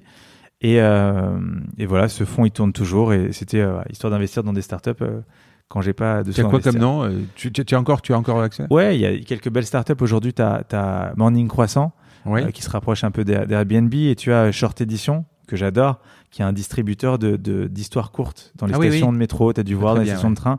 Ça marche plutôt bien. En plus, j'aime bien raconter l'anecdote parce que c'est un peu glamour, mais on a comme actionnaire euh, Francis Ford Coppola, Ah euh, qui est qui est investisseur et qui est euh, propriétaire de certains restaurants à San Francisco et qui a mis ses petites bornes d'histoire euh, dans ces restaurants de San Francisco. Donc, si vous allez dans le restaurant de Coppola, vous verrez, ben, vous appuyez sur un bouton en attendant la personne qui vous rejoint et vous avez une petite nouvelle de 3 ou 6 minutes à lire euh, en anglais. C'est Marrant. c'est marrant. Ouais. Donc, ça, c'est ça c'est euh, euh, le, le fond de média for equity. Et ensuite, je, je reprends contact avec un ami d'enfance qui s'appelle Vincent Klingbeil et euh, il me dit, tu sais, je viens de rejoindre euh, le mari de ma cousine qui s'appelle Patrick Bunand. On a commencé euh, à monter une, une SS2I, ça s'appelait pas ESN à l'époque, SS2I, une société de services informatiques. Euh, Il y aurait peut-être un truc à faire avec toi, il faut qu'on en parle, etc. Et donc on prend un café tous les trois. Et Patrick Bunand, donc notre troisième associé, était un peu plus âgé. Il avait déjà monté un- une SS2I depuis, depuis quelques années. Et il dit voilà Stéphane, je suis certain que tu peux nous apporter ben, le marketing, la communication, le bizdev. Rejoins-nous. Et là j'étais un peu à la croisée des chemins, donc j'ai dit pourquoi pas? Et je les ai rejoints. Et au bout de quelques mois, avec Vincent, on a apporté plein de choses dans cette entreprise qui s'appelait pas encore Ametix. Et, euh, et à partir d'un certain temps, euh, il y avait 15 structures différentes où certains étaient actionnaires de certaines boîtes et, d'autres non. Et il y avait des, frustrations possibles qui, allaient arriver. Et donc on s'est réunis et Patrick, qui était celui qui nous a fait venir avec Vincent dans cette aventure, il a eu la sagesse de, fusionner toutes les boîtes et de re-répartir un petit peu euh, ben, ben, les, parts de l'ensemble pour qu'on soit à l'aise et pour qu'on se pose pas de questions. Et il a eu tout à fait raison. Je suis pas sûr que je l'aurais fait, mais lui l'a fait et il a eu raison de le faire. Et, euh, et du coup, bah, on, on a, on, a, on a ensemble développé Ametix, qui était une, une histoire incroyable sur à peu près 6 ans, un truc comme ça, 6-7 ans, qui est un groupe qu'on a monté à 500 collaborateurs, une ESN, et à côté, on avait créé un événement qui s'appelait le concours du meilleur développeur de France, plus gros hackathon d'Europe. Et euh, voilà, et on l'a revendu. Alors, on va rappeler Ouais. ce que c'est un hackathon? Hackathon, alors le sens, euh, le sens, euh, le sens premier, c'est un concours de code. Hackathon, Hmm. c'est un mot valise entre hacking et marathon. Hmm. Et donc, nous, on avait créé un concours d'algorithmie où les développeurs s'affrontaient toute une soirée pour finalement euh, bah, remporter 10 000 euros et le titre. Et euh, ce titre qui valait son pesant d'or, puisqu'il y a plein de gens qui ont obtenu euh, des jobs, une green card et tout, grâce au titre du meilleur dev de France. Et d'ailleurs, moi, j'ai même été reçu par le président Bill Clinton aux États-Unis, qui a entendu parler de ce projet, qui voulait le développer à l'époque pour la fondation Clinton. Donc, ça a été un projet un peu marrant. Là, là, là, tu as encore. euh, excuse- Excuse-moi d'avoir d'avoir cherché. Hein. Là, il faut que tu me racontes quand même l'histoire de, de Bill Clinton aussi, les chocolats. Alors, Bill, Clinton, comment ça s'est passé? C'est notre Donc, ami- tu, as- rencontré Bill Clinton Oui, hein tout à fait. Il m'a reçu. Il m'a reçu. On est en pleine campagne euh, d'Hillary Clinton contre Donald Trump. Donc c'est plutôt sympa qu'ils prennent du temps. Et c'est Philippe Douste-Blazy qui, a- qui est un ami de Bill Mm. Clinton et qui est aussi un ami à moi qui nous a introduit. Et euh, il y a une anecdote un peu marrante que je raconte à chaque fois. Donc euh, bah, quand vous rencontrez le président des États-Unis, euh, vous êtes un peu sous pression. Et, euh, et j'arrive à l'aéroport à Roissy et je me rends compte que j'ai, j'arrive les mains dans les poches et je supporte pas arriver les mains dans les poches. David. Ah, je me dis ah, ouais, qu'est-ce que je peux qu'est-ce que je peux apporter? Et je vois à droite à gauche je me suis dit qu'est-ce qui peut être français qu'il aurait pas aux États-Unis? Et je vois la durée et je dis tiens ça la durée il connaît pas ça va faire ça va faire le, truc donc je demande à, la, la femme de chez la durée de me préparer une belle boîte de macarons de la- l'emballer la protéger on arrive dans l'avion je dis à l'hôtesse de l'air s'il vous plaît faites très attention c'est pour quelqu'un d'important elle me rend la boîte de macarons j'arrive donc je vais de JFK directement à la Clinton Foundation sur Avenue of Americas et là, donc, bon, il nous fait patienter une demi-heure, trois quarts d'heure. Je suis tremblant, hein, je suis les grosses gouttes. Et là, donc, il y a la sécurité qui, qui, nous, qui nous fouille. Et j'arrive devant le président Clinton et je dis, donc, il dit, euh, bienvenue. Je dis, monsieur le président, euh, c'est un honneur pour moi d'être ici devant vous. Et je vous apporte quelque chose que vous connaissez sans doute pas, c'est l'excellence pâtissière française. Je vous ai apporté euh, des petits macarons d'une marque qui s'appelle La Durée. Et là, il rigole et fait, mais La Durée, je connais très bien. Il y en a un sur la 5e avenue, j'y vais tous les jours. Et, euh, et du coup, il a passé la boîte de macarons à l'assistant, qu'il a passé à notre assistant. Et bon, Euh, voilà. mais c'était marrant. Non, c'était marrant. Je suis tombé sur ça. Je sais pas comment je l'ai vu, mais bon. voilà. Et c'était un, su- un super entretien. On est en pleine campagne présidentielle et t'as as son assistante qui ouvre la porte, qui dit Monsieur le Président, il y a Hillary qui vous attend dans l'Ohio pour le débat euh, contre Trump. Il dit non non mais je suis avec des amis, laissez-moi tranquille. Alors, je dis bon sympa parce que je suis censé, je suis, censé- je suis son ami maintenant, donc c'était euh, c'était plutôt sympa de sa part. C'est un homme qui était euh, qui est brillantissime, super charismatique comme on l'imagine, et qui était intéressé par ce projet donc de hackathon euh, géant. Donc, Ametix, plus grand hackathon d'Europe. Euh, c'était quoi, un truc de recrutement? C'était une ESN. On faisait des services dans le numérique, Mhm. donc de la prestation de services, la, Tu l'as gardé combien de temps? Six ans. Mhm. Six ans. Et, et du coup, après, ben, on l'a revendu au groupe La Poste. Hmm Et il y a une anecdote un peu marrante par rapport à ça. Je sais pas si on a encore le temps, mais parce que Ah oui, oui, euh. hier soir j'étais j'étais aux 15 ans de. Alors, pour faire le Ouais. point, euh, il nous reste euh, à peu près une trentaine de minutes, Ouais. c'est bon Alors après, attends, je, je- donc on va parler du hot dog, de James Bond, d'Excelsior, et ensuite de Général, et après on aura terminé avec les questions. Allez, euh, donc, on termine sur Métic, je te laisse continuer. Ouais. Et en fait, Alors, tiens, con- anecdote marrante. Voilà. Hier soir, j'étais à. J'étais aux 15 ans de Montefiore, c'est un fonds qui a été cofondé par Eric Bismuth. Euh, Et- J'ai interviewé, euh, alors je confonds, c'est pas Philippe Bloch, c'est Hervé Bloch. Hervé Bloch. Des Big Boss, bah oui. Mm. Et du coup, bah, il était là également hier. Et euh, c'est marrant parce que tout a commencé en fait. On était à- en 2000, euh, 2016, un dîner de fundraising pour Emmanuel Macron. Mhm.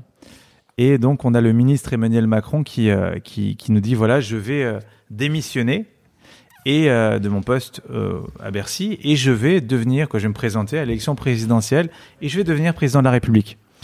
Et là, je me tourne vers mon voisin de gauche et je dis euh, franchement, il a aucune chance. C'est-à-dire qu'il Mm. a l'air sympa, il est brillant, il est charismatique, mais euh, je pense pas qu'il démissionnera. Alors, Fillon n'avait pas eu sa casserole. Non. Ouais, donc c'était plié, c'était plié d'ailleurs. Hein. Je me suis dit, il a aucune chance. Il est sympa, hein, il passe bien, Ouais. mais j'y crois pas.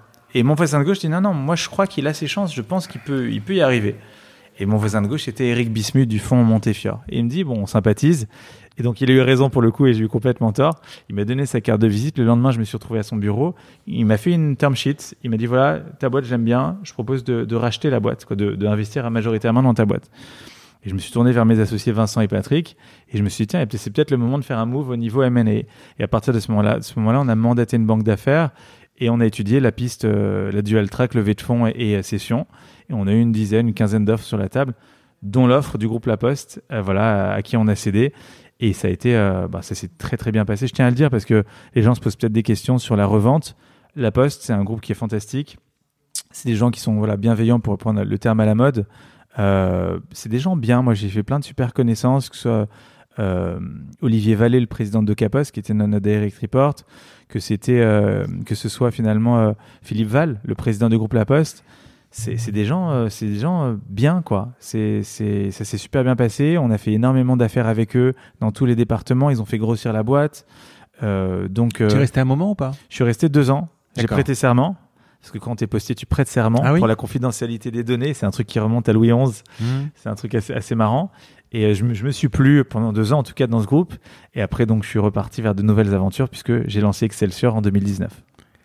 Alors entre deux, j'ai Ouais. euh, deux trucs. Le dog et le James Bond, tu veux qu'on Oui, en sûr. parle maintenant? Alors, avant que tu me parles d'Excelsior, encore une fois, quand tu tapes ton nom, j'ai trouvé deux trucs qui sont, qui sont, qui sont sympas. Le dog et James Bond, Ouais. et c'est encore des trucs, euh, des buzz. euh, ça assoit en fait ton image du, euh, du gars du buzz en fait. hein. C'est ça. Hmm. En fait, tout au long de ma vie, il y a des gens qui sont venus me voir pour faire du buzz.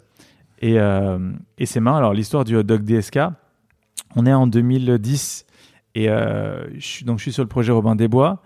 Et je, je suis dans un New York, à, à Neuilly qui s'appelle Rotz.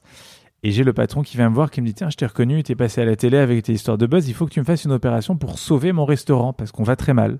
Personne qui vient, alors qu'on fait des bons burgers, des bons trucs.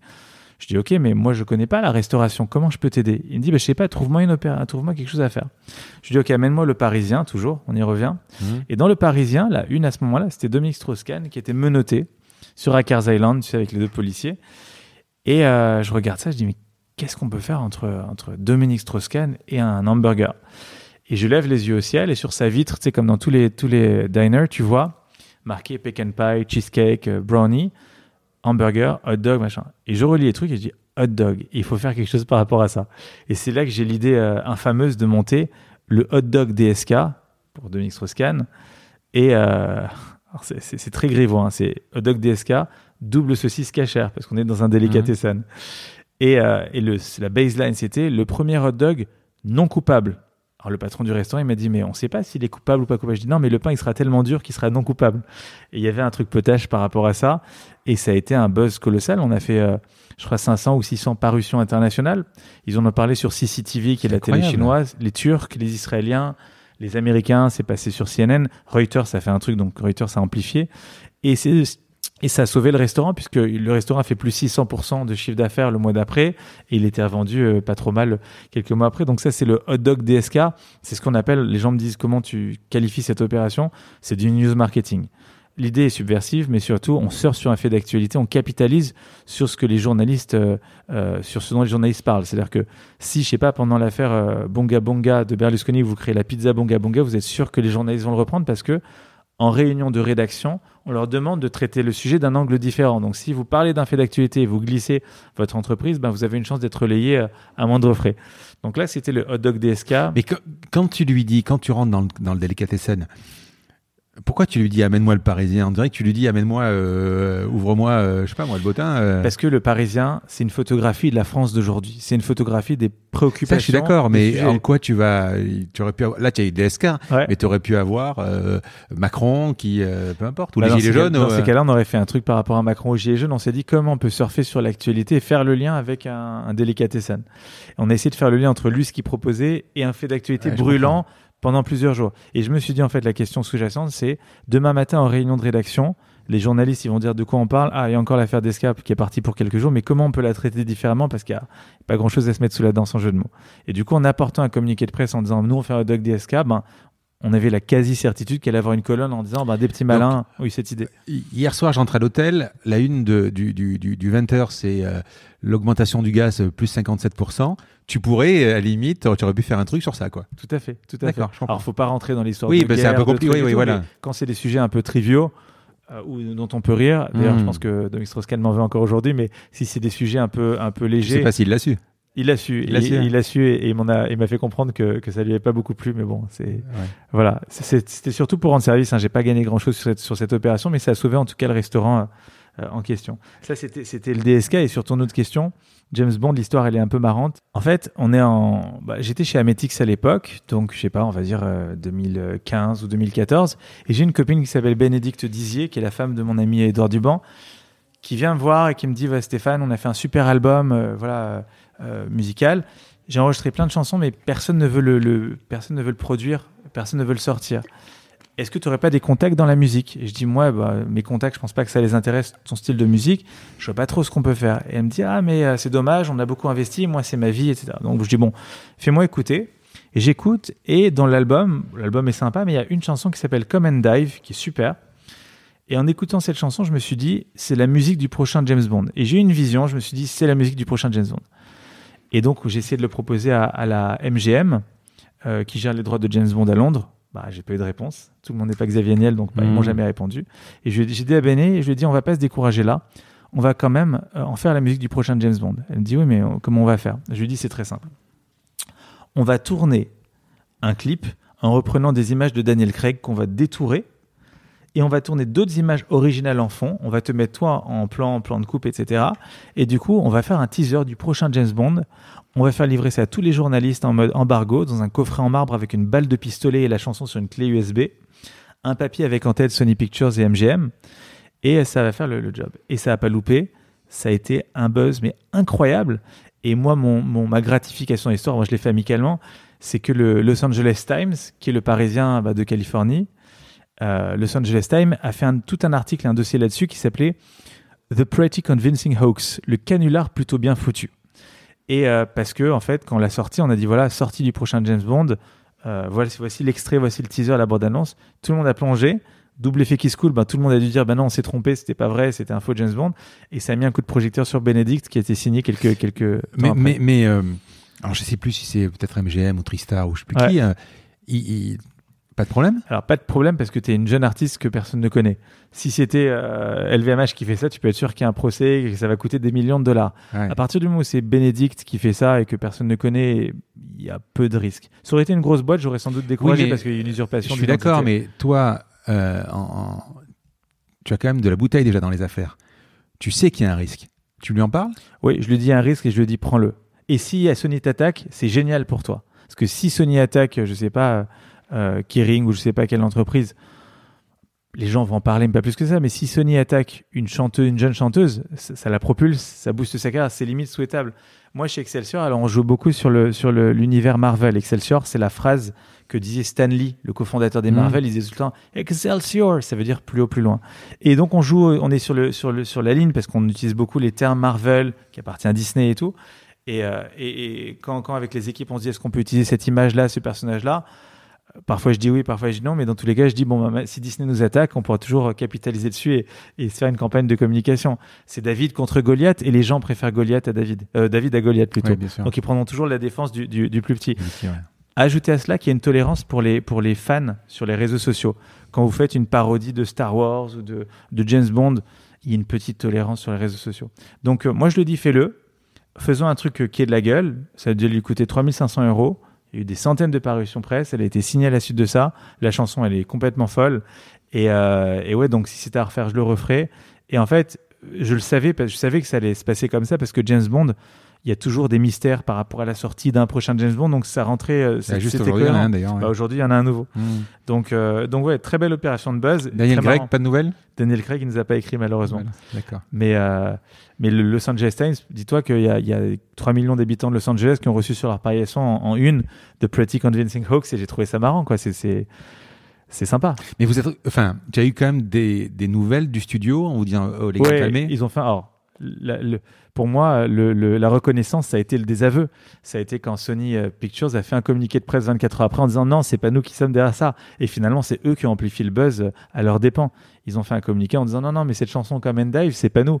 Mais le fait qu'ils disent ça, ils sont beaucoup plus suivis que l'artiste Bénédicte. Et après, euh, sur YouTube et tout ça, ça se disparaît?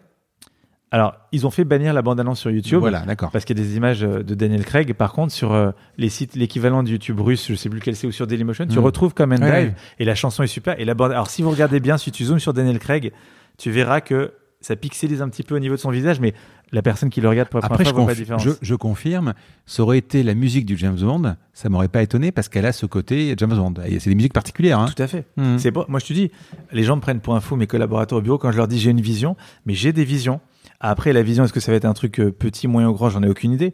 Mais j'ai eu cette vision, on a été jusqu'au bout de ce projet. Et ça a été, euh, ça a été fou, quoi. Excelsior. Ah, Excelsior. Excelsior, c'est c'est le présent et c'est le futur. Mhm. C'est euh, c'est mon plus bel épisode pour l'instant.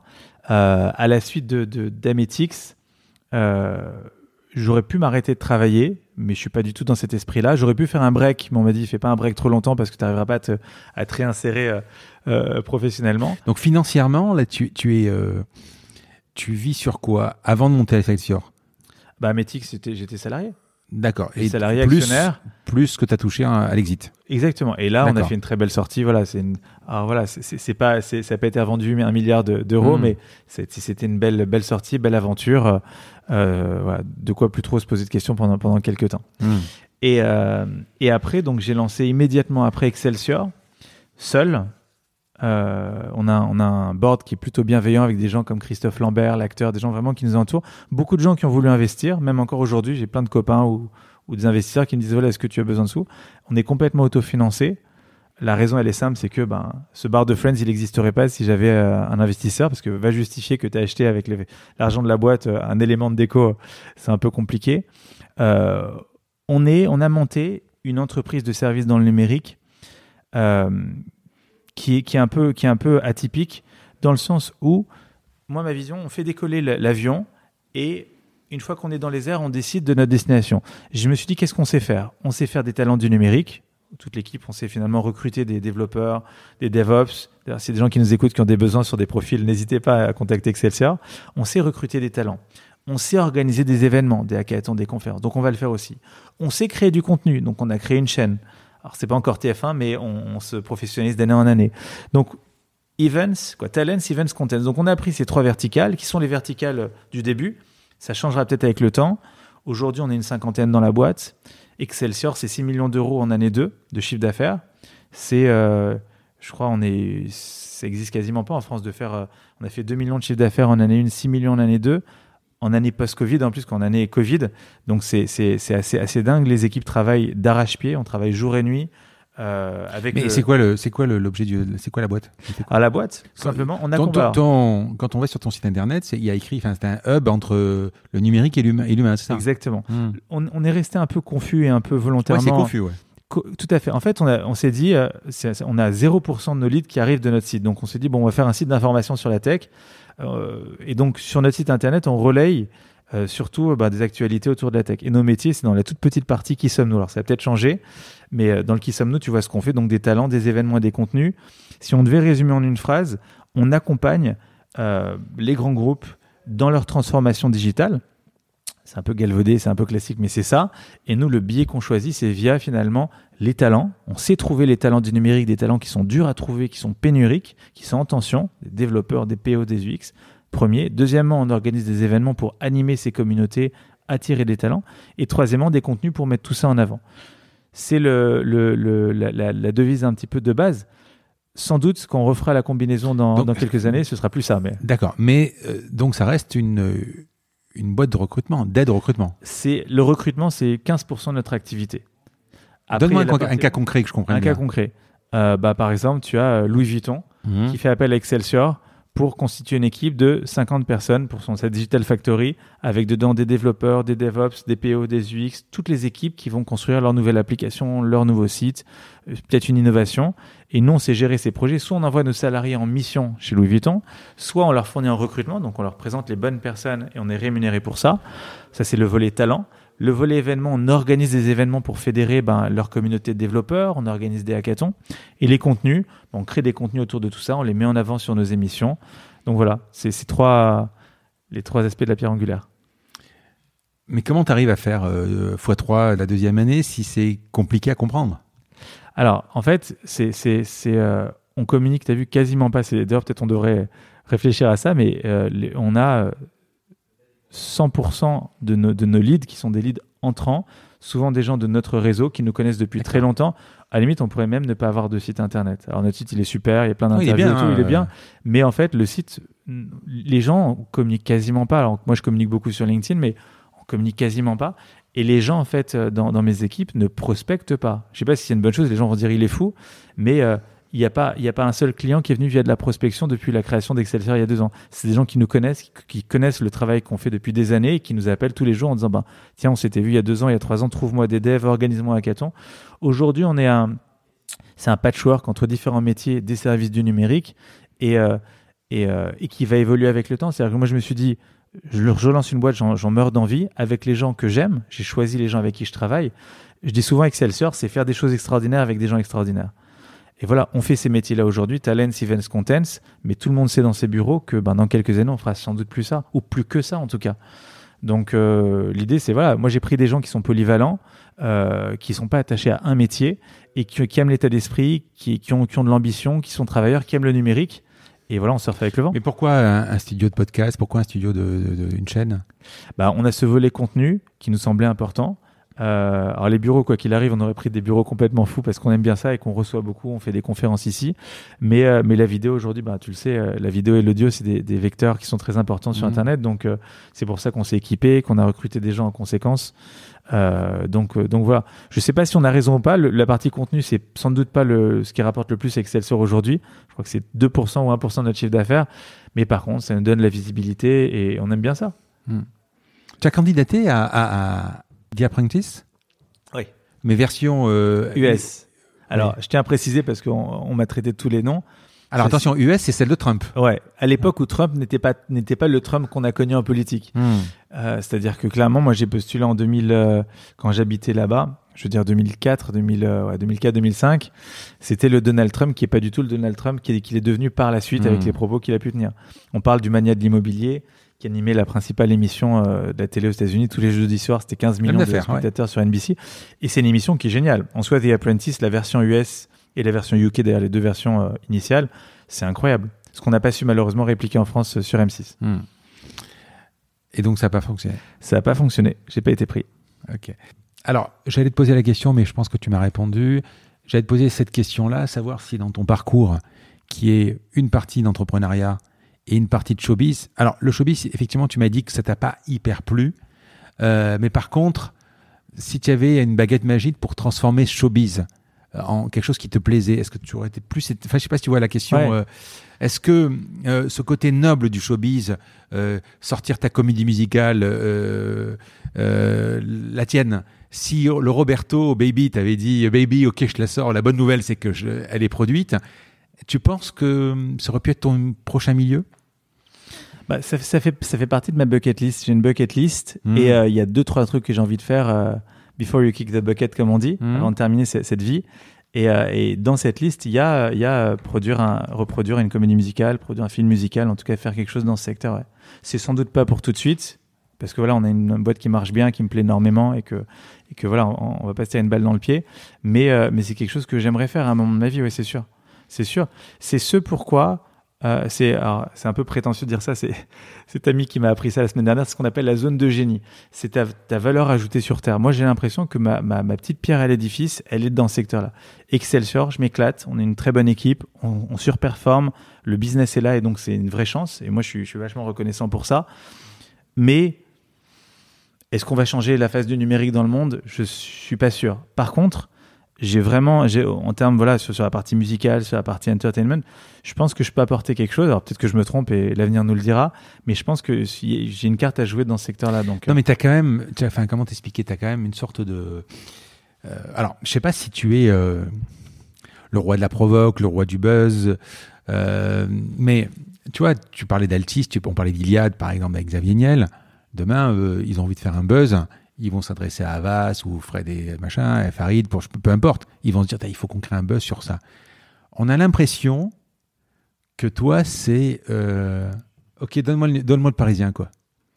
Tu as un don, tu as quelque chose. Il y, a quelque chose qui se passe, en fait. En fait, tu, as une. Comment t'expliquer? Comme les super-héros, quoi. C'était un truc qui arrive. Euh, tu rentres dans la cabine téléphonique, tu, tu tournes et tu, tu, es en, tu, es en, combinaison, ça y est, quoi. Je sais pas comment t'expliquer. Il y a un truc. Depuis... Il y a un truc qui se passe dans ta tête, en fait. A, moi, en fait, ce qui se passe, c'est que je me, je me, mets beaucoup moins de limites que, que la plupart des gens. Et, euh, et, euh, et je, je, je, moi, je suis, je suis pour tenter les trucs, les trucs les plus fous. Et d'ailleurs, c'est pour ça qu'il y a beaucoup d'idées qui aboutissent pas. J'ai pendant des années, il y a plein de groupes qui sont venus me voir, des grands groupes qui font appel à ces agences de communication et qui m'ont dit fais-nous un buzz, fais-nous une opération. Et euh, tout le monde veut aller au paradis, mais personne n'est prêt à mourir pour aller au paradis. Cette personne, en gros, n'est prêt à prendre de risques pour tenter des opérations de buzz. Et toutes les opérations de buzz que j'ai faites, c'était soit des gens un peu inconscients, soit des gens qui n'avaient pas grand-chose à perdre. D'ailleurs, je dis souvent aux entrepreneurs, faites du buzz, parce que déjà, c'est le marketing du pauvre. Mais en plus, comme le dit Bob Dylan, when you get nothing, you get nothing to lose. Et là, c'est pareil, donc finalement, euh, euh, euh, et, la plupart des, grands groupes que j'ai conseillés, c'était extrêmement frustrant, c'est pour ça que j'ai fini par facturer à la fin, je leur ai conseillé plein de super opérations. Et euh, il y a toujours un actionnaire à qui ça va pas plaire, ou un client, où on prend un risque, etc. Et, euh, et, et, et c'est pour ça que moi, je me suis pas lancé, je vois ta question sur la partie agence, c'est que euh, aujourd'hui, ben, les grands clients, les grands groupes, etc., je pense pas qu'ils qu qu seraient prêts à sauter le pas avec des idées aussi folles que celles non, que parce qu'à un moment, pour faire du buzz comme toi tu fais, il faut de toute façon être borderline. Et si tu es borderline, tu peux l'appliquer sur un James Bond, un DSK, ce que tu veux, parce que le type, tu peux lui dire, bon, ben, ça va être limite. Euh, ce, finalement, dans tout ce que tu as fait, à part ton affaire personnelle qui était faitmedoir.com, et sur Mailorama, c'était là le plus, c'était la grosse boîte qui prenait le plus de risques. Après, les, le dog, c'est pas, mais en fait, ce que tu veux dire, c'est que tu peux arriver à proposer un buzz à une, à une boîte énorme et que des bureaucrates ou des dirigeants te disent non, non, là, ça sera trop. Ça m'est arrivé des centaines de fois. Et donc, mm. euh, ton si c'était ton business model, ça fonctionnerait pas. Il du faut tout. que les gens soient fous en fait. Sinon, il faut être prêt à facturer, sachant que les gens n'iront pas jusqu'au bout en leur Mm. disant bah, Je sais que vous n'allez pas jusqu'au bout, mais voilà des idées un peu folles. Ce qui peut aussi ouvrir l'esprit. D'ailleurs, moi, j'interviens régulièrement dans des comex du CAC 40 où je leur sors 3-4 idées complètement folles, digitales ou pas digitales. Ils me remercient. Je sais qu'ils le feront pas du tout, mais au moins, ça ouvre l'esprit, ça, déplace un peu le curseur. Euh, on a une idée un petit peu folle. Alors, j'en parle, je sais pas si je devrais en parler, mais on a une idée un petit peu folle en ce moment. Euh, pour, pour recruter des développeurs parce que forcément on se pose des questions, on se dit comment on peut recruter des gens qui sont, qui sont approchés de toutes parts et l'idée c'est de faire passer des entretiens dans Space Mountain. On, est, on est en discussion avec Disneyland Paris pour organiser des, des entretiens dans Space Mountain. Et donc ce serait entretien de recrutement dans Space Mountain. C'est une idée complètement folle. J'en ai parlé hier à euh, au COMEX d'un géant bancaire français, d'un des plus gros groupes bancaires français, et ils ont explosé de rire. je sais pas s'ils se moquaient de moi ou s'ils se moquaient pas de moi et tout, mais en tout cas, et, et c'était tellement décalé par rapport à leur culture, par rapport à ce qu'ils font, ils se sont regardés, ils se sont dit c'est qui le fou euh, de l'autre Bah, côté bon, après, on le fait avec des Lego aujourd'hui. Hein. C'est-à-dire? Bah, aujourd'hui, dans les, ca- dans les cabines de recrutement, ils te mettent un Lego, ils te disent de Ouais. construire un truc.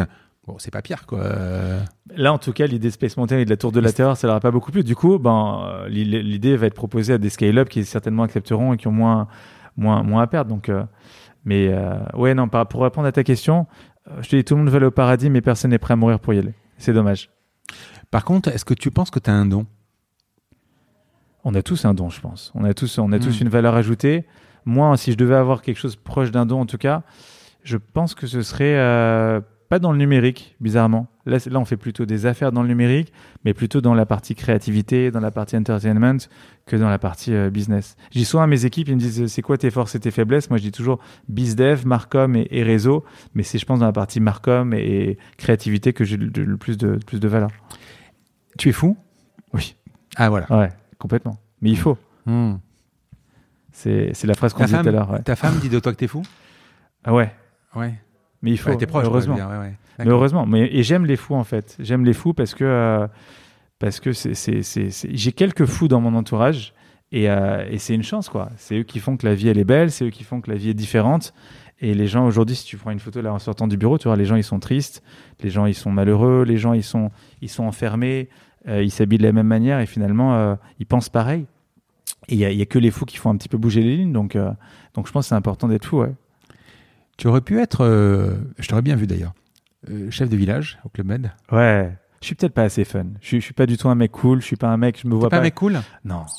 Ah, je suis un- non, je suis pas. Je suis pas relou, mais je pense pas être le, le- le mec. Je suis, je suis pas un mec cool. euh. Par contre, les gens qui sont dans les, dans les bureaux sont cool. Là, c'est les, les gens dans mes équipes sont beaucoup plus cool que moi et, c'est bien. Ça forme un équilibre. Mais, euh, Mais Qu'est-ce que, t'as- qu'est-ce que tu veux dire Je suis pas cool? bah, je suis pas chef de village comme tu disais. Chef de village. non, mais cool dans le tout, sens. euh, Est-ce que tu as cette façade là aujourd'hui, rigolo, sympa, Ouais. souriant, etc., avenant Mais si t'es pas cool, ça veut dire que quand tu vas. C'est le principe du clown. Le, le clown fait rire Ouais, les ouais. spectateurs, mais lui est triste. T'es pas comme ça. Non, je suis pas comme ça, mais je suis, je suis pas, euh, je suis, je suis pas super extraverti. Là, je, je le suis un petit peu, mais je suis pas, voilà, je suis pas poète poète en mode chef de village. Euh. Je l'ai été, je pense, à une époque, et je le suis beaucoup moins maintenant. Euh, quand tu regardes ta vie, tu es jeune, tu as quand même une vie assez atypique. Est-ce que tu te dis, avec tout ce que tu as fait en si peu de temps, euh, tu vas arriver à tenir la cadence qu'à la retraite quoi? Non, je pense pas. Mais c'est pas Il faut que tu sois riche pour arrêter. quoi. C'est pas l'argent, c'est l'argent, c'est que la liberté. C'est pas très Ouais, non, enfin riche Mais- ou euh, pouvoir manger. quoi. Euh, Moi, je préfère vivre pas très longtemps en Mm. fait, mais vivre pleinement plutôt que de vivre très longtemps et euh, et pas et pas réaliser ses rêves. Le plus important, alors ça peut paraître un peu procédurier, mais j'ai vraiment une bucket list avec les choses que j'ai envie de faire dans ma vie. Et euh, elle est. euh, elle est pas publique, elle est sur mon drive. D'accord. Mais en fait, il y a, y a Deux, trois choses, par exemple. Ouais, il y, a- il y a quelques trucs, dont ce que je te parlais avec le, le film musical, mais le, le, les soufis, tu sais, c'est une tribu d'Afrique subsaharienne, ils t'enseignent qu'en fait, on est tous là pour jouer une mélodie dans notre vie. Et il n'y a rien de plus tragique que d'arriver à la fin de sa vie sans avoir pu jouer sa mélodie. Et donc, moi, je m'en moque de vivre 50 ans, 60 ans ou 80 ans.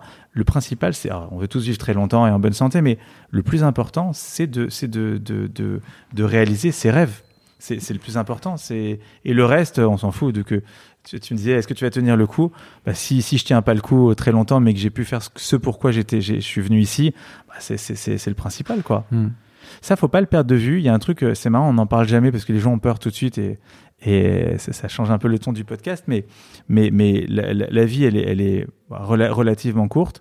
Faut juste pas perdre de vue nos objectifs, quoi. Ce pour quoi on est là. Euh, et c'est pas forcément d'ailleurs du professionnel, ça peut être du personnel, ça peut être élever sa famille, ça peut être plein de choses, mais faut juste savoir ce pour quoi on est fait et tout faire pour y arriver et pas passer à côté de sa vie.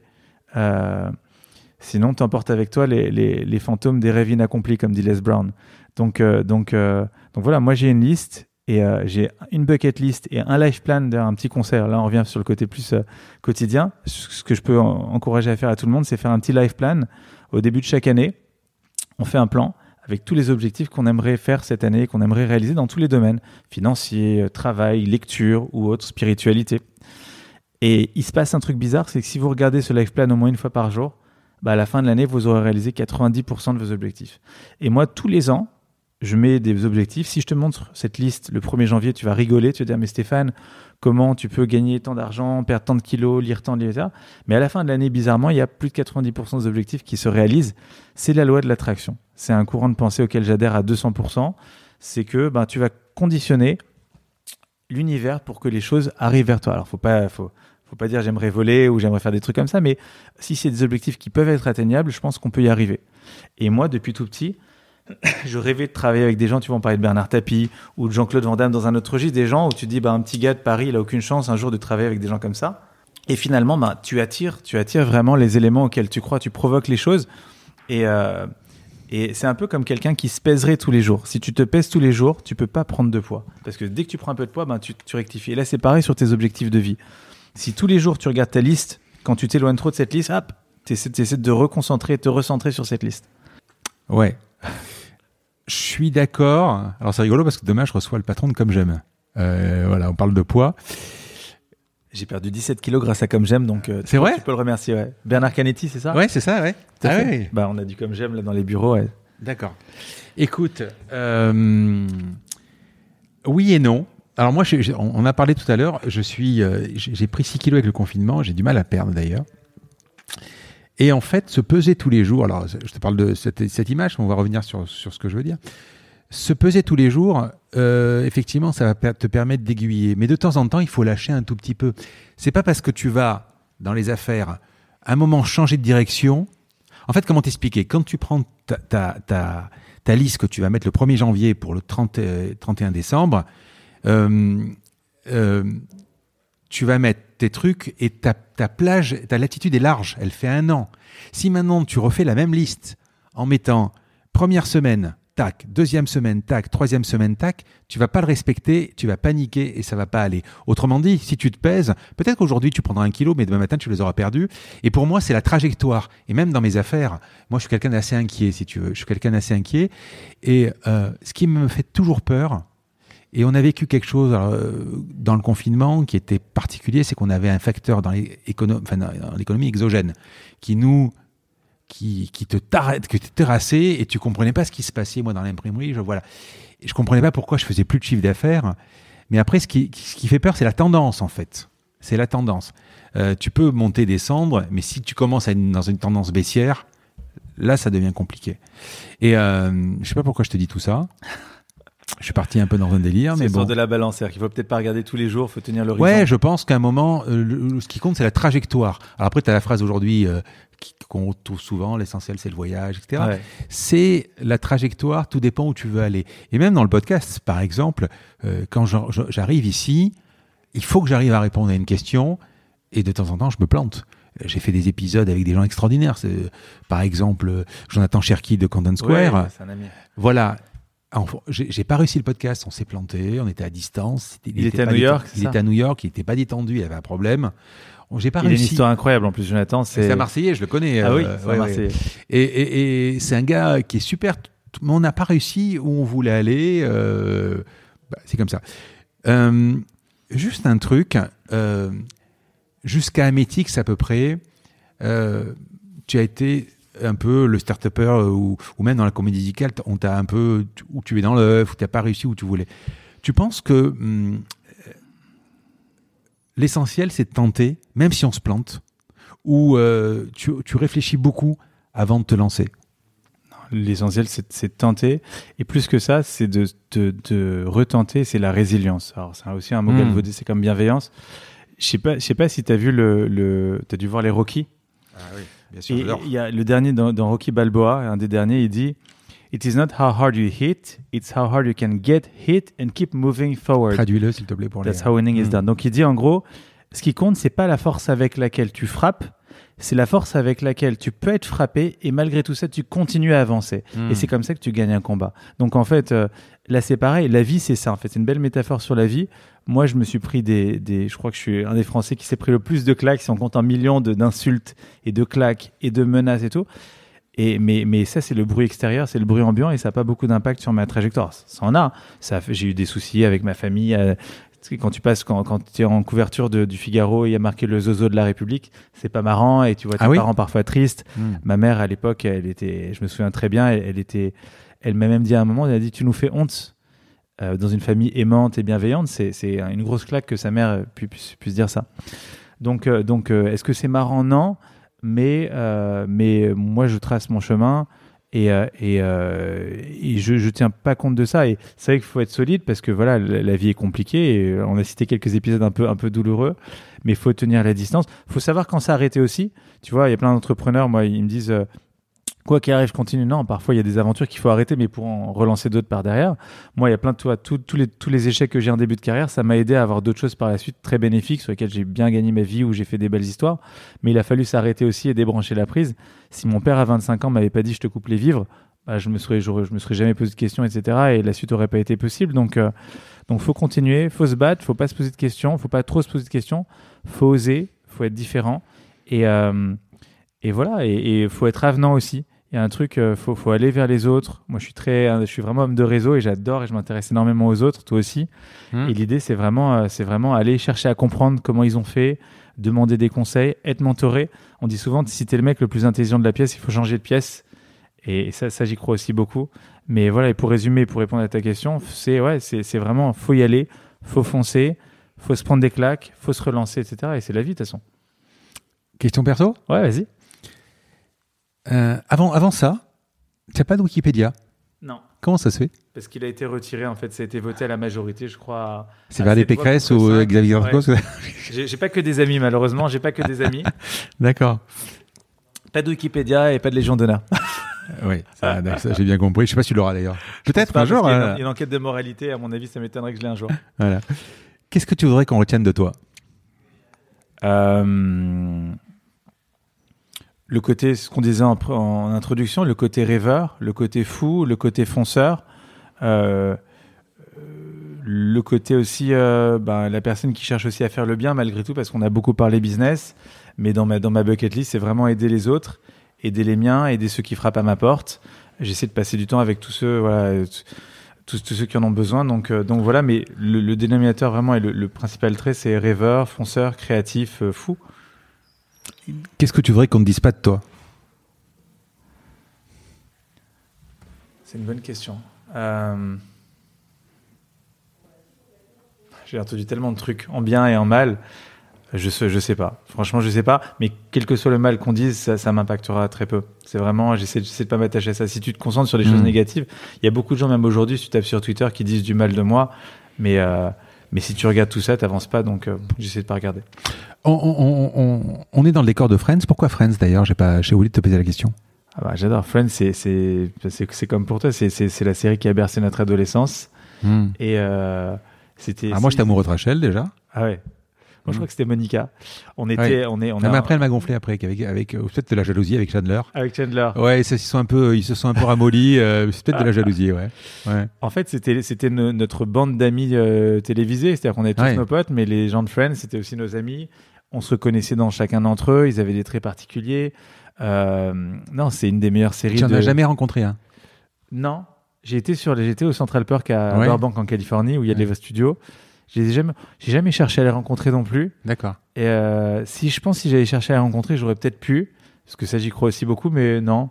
Après voilà, il faut faire vraiment une différence entre les acteurs et les euh, et les, les, les, hommes et les femmes qui, qui ouais, les hommes et femmes et les acteurs. C'est-à-dire que moi j'ai eu la chance, j'ai passé une journée avec Tom Cruise à l'époque pour la ah sortie de Vanilla Sky. J'ai passé toute une journée de 10h à 18h avec lui et je me suis rendu compte que j'avais rien à lui dire en fait. C'est-à-dire que il est brillant, il est super, c'est un, des meilleurs acteurs de sa génération, c'est ce qui se fait de mieux.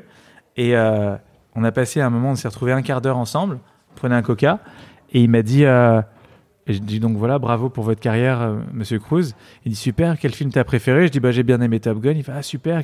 Mais après trois quatre questions en fait, on n'a rien à se dire parce que moi je connais que la, la partie film finalement je connais pas sa vie, je connais pas 99% de sa, sa, vraie vie, et donc c'est un, un, total étranger. Donc, euh, donc, et les gens sont très différents en perso et en pro, donc on n'a pas grand chose à se dire. Donc si je voyais euh, Rachel ou Monica, je pense que je dirais bravo pour Friends, mais j'aurais pas grand chose à dire. Ton épisode préféré? Justement, tu m'as posé la question tout à l'heure euh, ah bah, le dernier, il est très émouvant quand même. Quand, quand ils se quittent dans le hall tous et tout, tu pleures. C'est la fin, c'est l'achèvement de 10 saisons. celui à Vegas, il est marrant aussi. Quand ils sont à Londres, c'est sympa. Euh, les premières saisons avec Marcel, tu sais, le singe. Oui. Euh, les canards aussi, Les canards aussi, du canoë, pivot quand il pivote avec euh, le canapé dans l'escalier.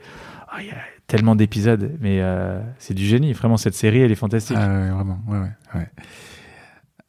quelle boîte connue tu aurais aimé créer?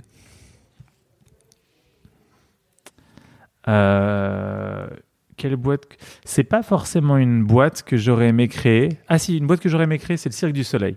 Ah oui.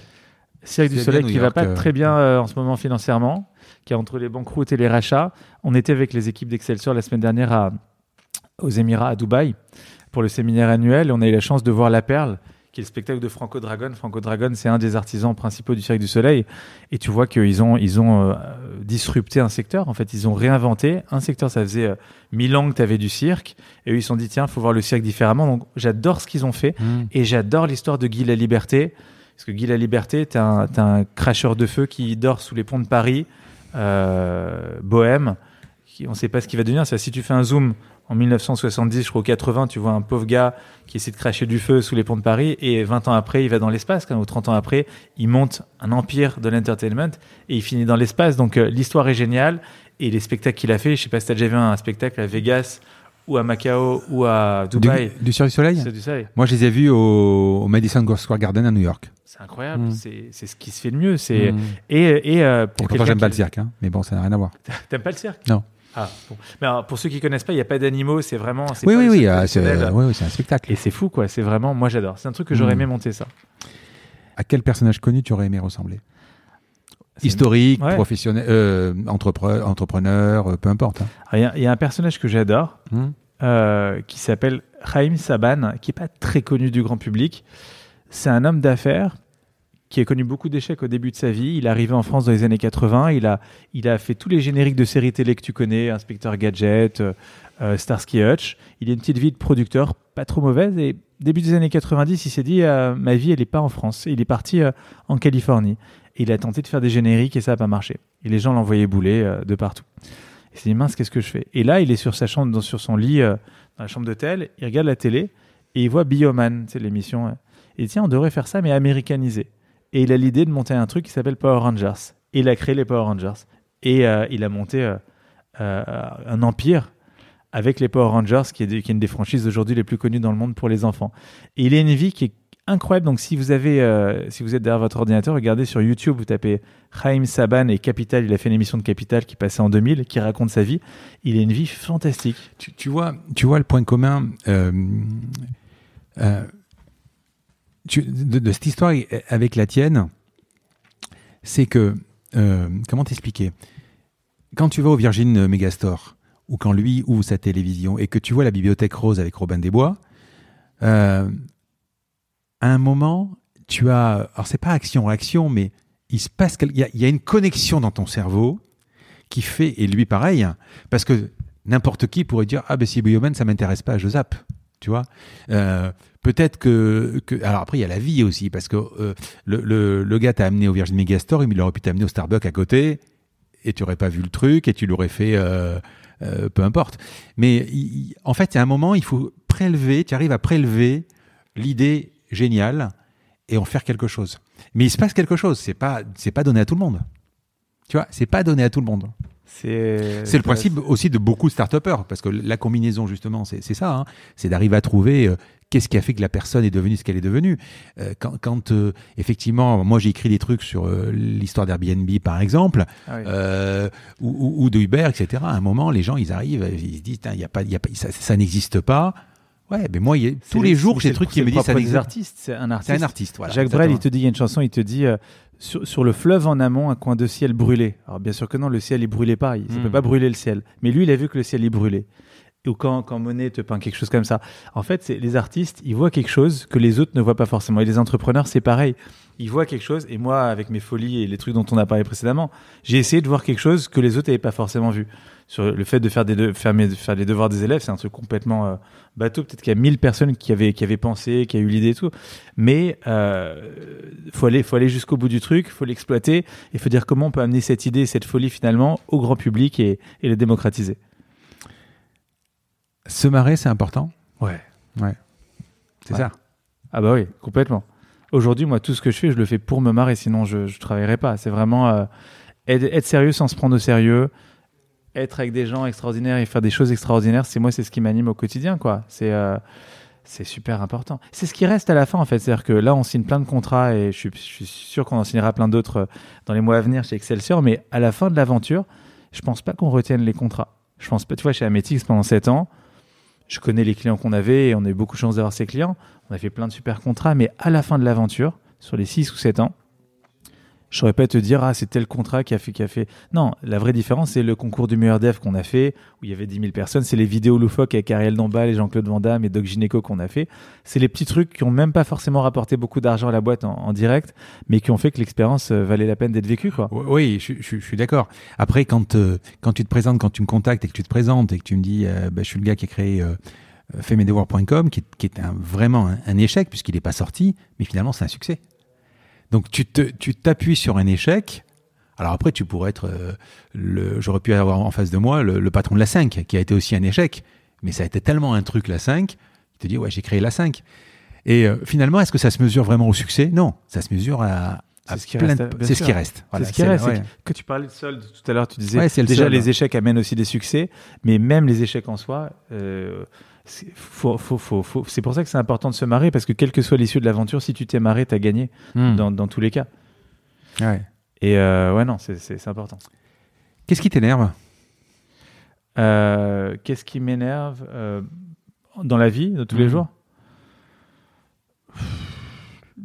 Le manque d'implication. Le manque d'implication, c'est-à-dire que moi, les gens qui me rejoignent, je veux qu'ils soient à fond, je veux qu'ils soient à 200%, je veux qu'ils soient concentrés, je veux qu'ils soient focus. Euh, je dis tout souvent à mes équipes, vous, chacun tient ses lignes. J'ai l'impression qu'on est une forteresse. Et s'il y en a un qui tient pas ses lignes, finalement, bah, l'ennemi peut rentrer dans la forteresse. Donc, je veux que tout le monde soit surimpliqué, euh, sérieux et qu'il aille jusqu'au bout, quoi. Dans ton parcours, qu'est-ce qui t'a surpris? Euh, Qu'est-ce qui m'a surpris? Les buzz, sans doute. Je m'attendais pas Mm. sur- quand j'ai lancé le- la première aventure que, ce- que ça, ça allait être- ça allait partir de cette manière-là. Et euh, voilà, je, je croyais en mes rêves, mais je ne savais pas si j'allais arriver jusqu'au bout. Et finalement, bah, j'ai pu faire plein de choses dont je rêvais petit, donc ça c'est super. Il y a plein d'autres choses à venir. Mais euh, ouais, Tu aménages, tu as un frigo qui est blanc, tu dois mettre trois photos de ta vie dessus, professionnel, hein Ah, enfin professionnel les ou euh, voilà, non, je parle pas des enfants, etc. Bien sûr. Qu'est-ce que tu mettrais comme quelle vision tu as de ta, de, en trois photos de ta vie? Trois Polaroid. Il y aurait forcément une photo d'Ametix parce que Mm. c'était ma plus, ma plus belle réussite professionnelle à, à ce jour. Une photo d'Excelsior, parce que c'est la future plus grande réussite. Et sans doute une photo où j'étais euh, dans le bureau euh, rue de la Rochefoucauld, je montais les staff, ma start-up, tout seul, et que ça marchait pas très bien. Et voilà. Tu aurais pas aimé voir la photo euh, de la bonne femme qui s'est fait pousser les ongles pour te. Ah, me crever, j'ai, la- j'ai le courrier encore pour, me crever les yeux. Mais c'est marrant, ça, ça fait des bonnes histoires à raconter. la phrase. la- Ah ouais, ça, ça s'invente pas ça. Ah non, mais la phrase elle est extra- extraordinaire. Ouais. quoi. Faut que je porte des lunettes depuis. Tu fais du sport, t'as des hobbies? Ouais, je suis Mm. marathonien. Ah bon? J'ai 8 titres de marathonien. Là, il y a le marathon de Paris le, Mhm. le 17. Donc, j'ai fait New York, Paris et Phoenix. Euh, voilà, c'est le seul sport que je pratique, mais c'est déjà pas mal. Je dois faire 50 ou 60 km. Mais le, le- le marathon, te, te suffit pas à perdre 17 kilos Il a as fait les tapis ça, marche, ça marche pas pour perdre du poids le marathon. C'est un, un mythe de croire que juste la course fait perdre du poids. Moi, je cours, euh, je te dis, 60-70 km parfois euh, par semaine, ce qui est colossal. Et malgré tout, qui beaucoup, verront ouais, à, à la ouais. caméra verront que je, je suis pas, je, je suis pas maigre, quoi. Donc, euh, non. Quel est le bouquin sur ta... Alors, tu, fais, t'as- tu, tu, tu, tu as quand même pas mal de citations, je trouve. Ouais. Euh, tu les retiens Tu les notes? Comment, comment tu les ressors comme ça? Je les vis. La plupart des citations que je, je donne. Oui, oui, moi aussi. Moi aussi, j'en vis. Moi, je, moi je Ah. les note. Moi, depuis, ça fait 20 ans que je, je note des citations dans, dans Evernote ou un, un peu avant l'époque. Comment tu arrives à les ressortir euh, tu, les- tu as une bonne mémoire à ce niveau? Ouais, c'est des Mm. préceptes de vie et donc euh, quand il y a une situation, ça me fait penser à une citation. Et... Quel est le bouquin sur ta table de chevet? Alors, en ce moment, c'est pas très gai. C'est le bouquin de Delphine Orviller, Vivre avec nos morts. Donc c'est pas c'est pas le Mm. truc le plus, marrant, mais euh, mais j'ai toujours un bouquin de Brian Tracy qui traîne pas très loin. Brian Tracy, c'est un c'est un coach, c'est un mentor, c'est c'est un des gourous du développement personnel. C'est euh, c'est c'est quelqu'un que j'ai rencontré à plusieurs reprises. Il a le concept marrant, c'est c'est le concept du eat that frog, mange cette grenouille. Il te dit que tous les matins, tu dois manger une grenouille. Donc la grenouille, c'est la tâche la plus dure à faire, la plus chiante à faire. Et si tu as plusieurs grenouilles à manger, tu dois manger la, la, plus moche des grenouilles au matin. Et en gros, ils te disent si tu commences par la tâche la plus dure, après la, la journée est simple. Donc, euh, ah, c'est le principe même des euh, euh, de remplir du sable et des pierres dans une, tu sais, dans le, je sais plus, tu vois ce truc-là ou pas? Je saurais pas te l'expliquer. Oui, quand tu dois remplir, par exemple, une caisse avec trois sortes de pierres et du, enfin deux sortes de pierres et du sable il faut pas se tromper comment tu commences en fait. Bien sûr. Il euh, y, y, y, en a un où ça va où ça va marcher, l'autre où ça marchera pas. Enfin, je la combinaison. Là, ouais. c'est en gros, c'est si tu commences par le truc le plus dur, comme ça la journée est simple, et si tu hmm. laisses les trucs les plus durs pour la fin, bah tu fais de la procrastination et ça se termine toujours mal, quoi. Je te pose la dernière question du podcast. Donc ce podcast s'appelle la combinaison. Ouais. Parce que tu l'as compris et tu as écouté le podcast. Euh, je cherche à comprendre cette combinaison, cette recette ou ces ingrédients qui t'ont amené on en, a dit beaucoup, hein, qui t'ont amené là où tu es arrivé. Et justement, dans le discours de l'ESSEC, tu dis euh, ma victoire, donc je t'aide un peu sur la combinaison, ma victoire est due à une succession d'échecs. Euh, c'est pas que ça en fait. C'est quoi ta combinaison? La combinaison, c'est. Euh je pense que c'est vraiment, c'est ce qu'on disait il y a quelques minutes, hein, c'est pas un secret. Je pense qu'il faut, il faut foncer. Il y a quelque chose qui peut servir beaucoup aux auditeurs, c'est fake it until you make it. Hmm. C'est marrant, ça revient à ce qu'on disait sur les bucket lists, sur les life plans. Euh, il y, a, il y a un an, donc on a fait la première année d'Excelsior, on a fait à peu près 2 millions d'euros de chiffre d'affaires. Et le 1er janvier de cette année, je leur ai dit cette année, on fait 6 millions. Et on a gardé ce chiffre de 6 millions. Pourtant, tu dis, mais comment tu passes de 2 à 6 ou à 3, etc. Et donc, si on se parle au début de cette année, tu me dis bon, t'es marrant, mais je te vois pas que je te vois pas faire 300% euh, de croissance. Et euh, c'est resté dans toutes nos présentations, dans tous les rendez-vous à longueur de journée. Je dis donc on va faire 6 millions en 2021. Et en fait, on va vraiment faire 6 millions. Mais si on se met au début de l'année, c'est impossible. Tu te demandes comment ça va arriver. Et donc, fake it until you make it. C'est-à-dire que faut avoir une vision, faut se projeter faut imaginer, faut vivre le truc, et je pense vraiment et, que, que, que, ça finira par arriver et qu'on crée les conditions. Et moi, c'est mon secret. Alors, je pense que les trois quarts des auditeurs vont dire il est complètement fou, on ne sait pas ce qu'il a fumé ce matin, mais, mais je crois que quand on a des objectifs, qu'on les écrit, qu'on s'y tient, qu'on y croit, et qu'on fait tout pour, donc on va après faire les, les, les cojones de se lancer, ben une fois de plus que les choses arrivent. Donc, euh, fake it until you make it et, euh, et foncez. Quoi. Alors, je suis d'accord, je vais dire deux choses. Euh, la première, j'ai juste une petite question, une mini question. Si tu fais 5 millions 9, qu'est-ce qui se passe? T'es déçu? C'est pas grave. C'est pas grave. Ouais, c'est pas grave. Là, je lance une entreprise dans, dans un mois, le 15 octobre, dans à peu près un mois, qui va être une révolution dans le domaine de l'influence sur Internet. Hmm c'est bien qu'on efface le, le, podcast maintenant. Ça s'appelait Gopamine. Hmm. Et j'espère qu'on ressortira l'enregistrement dans quelques temps. Et on, tu verras. on attendra, bien sûr. Et, euh, et tu vas voir, ça va être un truc, mais complètement fou. La date de sortie du projet pour l'équipe qui travaille dessus, c'est le 15 octobre. Hmm. Et je leur mets une pression euh, monumentale pour que ça sorte le 15 octobre. Alors à chaque fois que je les vois, ils savent que ça sortira pas forcément. Et je leur dis donc, vous êtes prêts pour le 15 octobre? La réalité, c'est que si ça sort le 16, ça change pas ma vie ou le 17. Mais c'est important pour moi de leur dire que le cap, c'est le 15 octobre et de se visualiser sur le 15 octobre. Et peut-être qu'il sortira le 15, mais si ça sort le 16 ou le 17, il n'y a, pas mort d'homme. Mais c'est rigolo ce que tu dis sur le fake it until you make it parce que si tu veux, j'ai été interviewé à plusieurs reprises dans des podcasts ou dans des et les gens m'ont dit comment tu arrives à, choper euh, des euh, des ou des choses comme ça par exemple qui sortent bientôt. Euh, quand j'ai commencé au début, au tout début, c'était juste une passion. J'écoutais beaucoup d'autres passages, je me disais un peu, à un moment, je vais le lancer.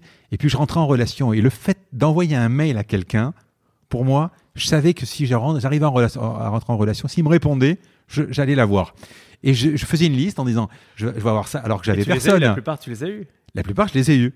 Mais eh, voilà. Alors que maintenant, maintenant, c'est beaucoup plus facile parce que maintenant, j'ai mon track record et maintenant, souvent, on vient me, me proposer quelqu'un.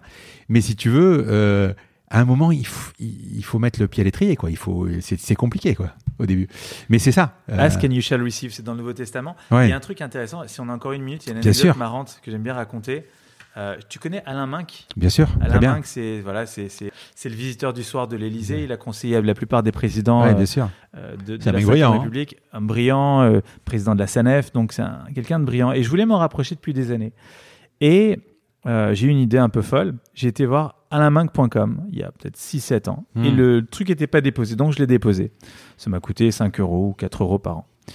Et qu'est-ce que j'ai fait? Ben, J'ai fait un peu de chantage, j'ai appelé l'équipe d'Alain je leur ai dit écoutez, euh, j'ai alainminck.com, je vous le vends pour 5000 euros. Et ben, forcément, ils m'ont dit non, la première année, la deuxième année, la troisième année. À la fin, je me suis dit bon, je vais peut-être pas payer des années pour Alain donc euh, dernière année, j'appelle, il a deux assistantes, j'appelle les assistantes et je leur dis voilà, je vais libérer le nom de domaine, mais ce qui va se passer, c'est qu'il y a des alertes et donc quand je vais libérer le nom de domaine, il y a quelqu'un qui va récupérer son nom de domaine et on ne sait pas ce qu'il va en faire. Peut-être qu'il va faire un site sur la drogue, sur le sexe et ça peut avoir des conséquences après en termes de référencement naturel. Et la dame me dit bon, ok, qu'est-ce que vous voulez? J'ai dit bah je n'ai pas changé, je veux 5000 euros ou je vous le donne gratuitement, mais je veux un déjeuner avec Monsieur Alain Minck. Elle me dit bon bah je vais voir euh, ce que je peux faire. Donc elle me rappelle euh, une heure après, elle me dit bon à quelle heure on vous fait le chèque? Et j'ai dit bah à Stéphane Boucris. Elle me dit ok on vous fait le chèque et il y a Monsieur Minck qui veut vous voir pour déjeuner demain. Et donc du coup j'ai gagné à la fois le, la, vente du nom de domaine et un déjeuner. Et depuis Alain Minck m'a conseillé à plusieurs reprises sur plusieurs sujets et tout. C'est génial. Et c'est complètement fou. Et c'était une bonne accroche pour se rapprocher de quelqu'un qui est dans une autre sphère avec et normalement, j'aurais pas accès à des gens comme ça. Donc, c'était, faut être un peu fou, faut être un peu provoque parce que voilà, faut, faut le faire. Et c'était assez marrant et ça m'a donné accès à, Alain. C'était génial. Écoute, on, s'est marré. On s'est marré, c'était très sympa. Euh, franchement, euh, vraiment, c'était super à préparer comme épisode. Et, merci, merci à toi, merci pour tout le travail de préparation. Merci aux équipes d'Excelsior d'avoir d'avoir tourné. Ouais, la première filmée. Vidéo. Voilà. Et puis à bientôt. À très vite. Merci pour tout. Je vous remercie d'avoir écouté cet épisode. Comme promis, voici le code de réduction pour commander sur papeo.fr. C'est la combinaison, tout en majuscule. Je vous offre 10% de remise sur votre première commande. Parlez de ce podcast à vos amis ou à vos collègues de bureau. Partagez-le le plus possible. Abonnez-vous en cliquant sur le petit bouton S'abonner dans votre application mobile ou sur euh, votre ordinateur. Ainsi, vous serez averti dès qu'un nouvel épisode est en ligne. Je sillonne la France pour vous proposer de nouveaux invités. C'est vraiment beaucoup beaucoup de travail. Ce n'est pas mon métier, vous l'avez peut-être compris. C'est une passion que je pratique en dehors de mon job. Si vous avez apprécié cet épisode, dites-le moi avec des étoiles, 5 de préférence sur Apple Podcast, anciennement iTunes, et d'y ajouter un gentil commentaire, ça me fera plaisir. Ça me permettra également de remonter dans les classements. Et puis si vous n'êtes pas Apple, c'est pas grave, parlez-en autour de vous. Partagez sur les réseaux sociaux, c'est prévu sur votre application de podcast préférée. Enfin, vous pouvez vous abonner sur lacombinaison.fr pour être averti dès qu'un nouvel épisode est en ligne. Je suis Frédéric Azoulay. N'hésitez pas à me faire remonter vos remarques, vos questions, mais aussi des invités que vous aimeriez entendre. Je vous dis à bientôt.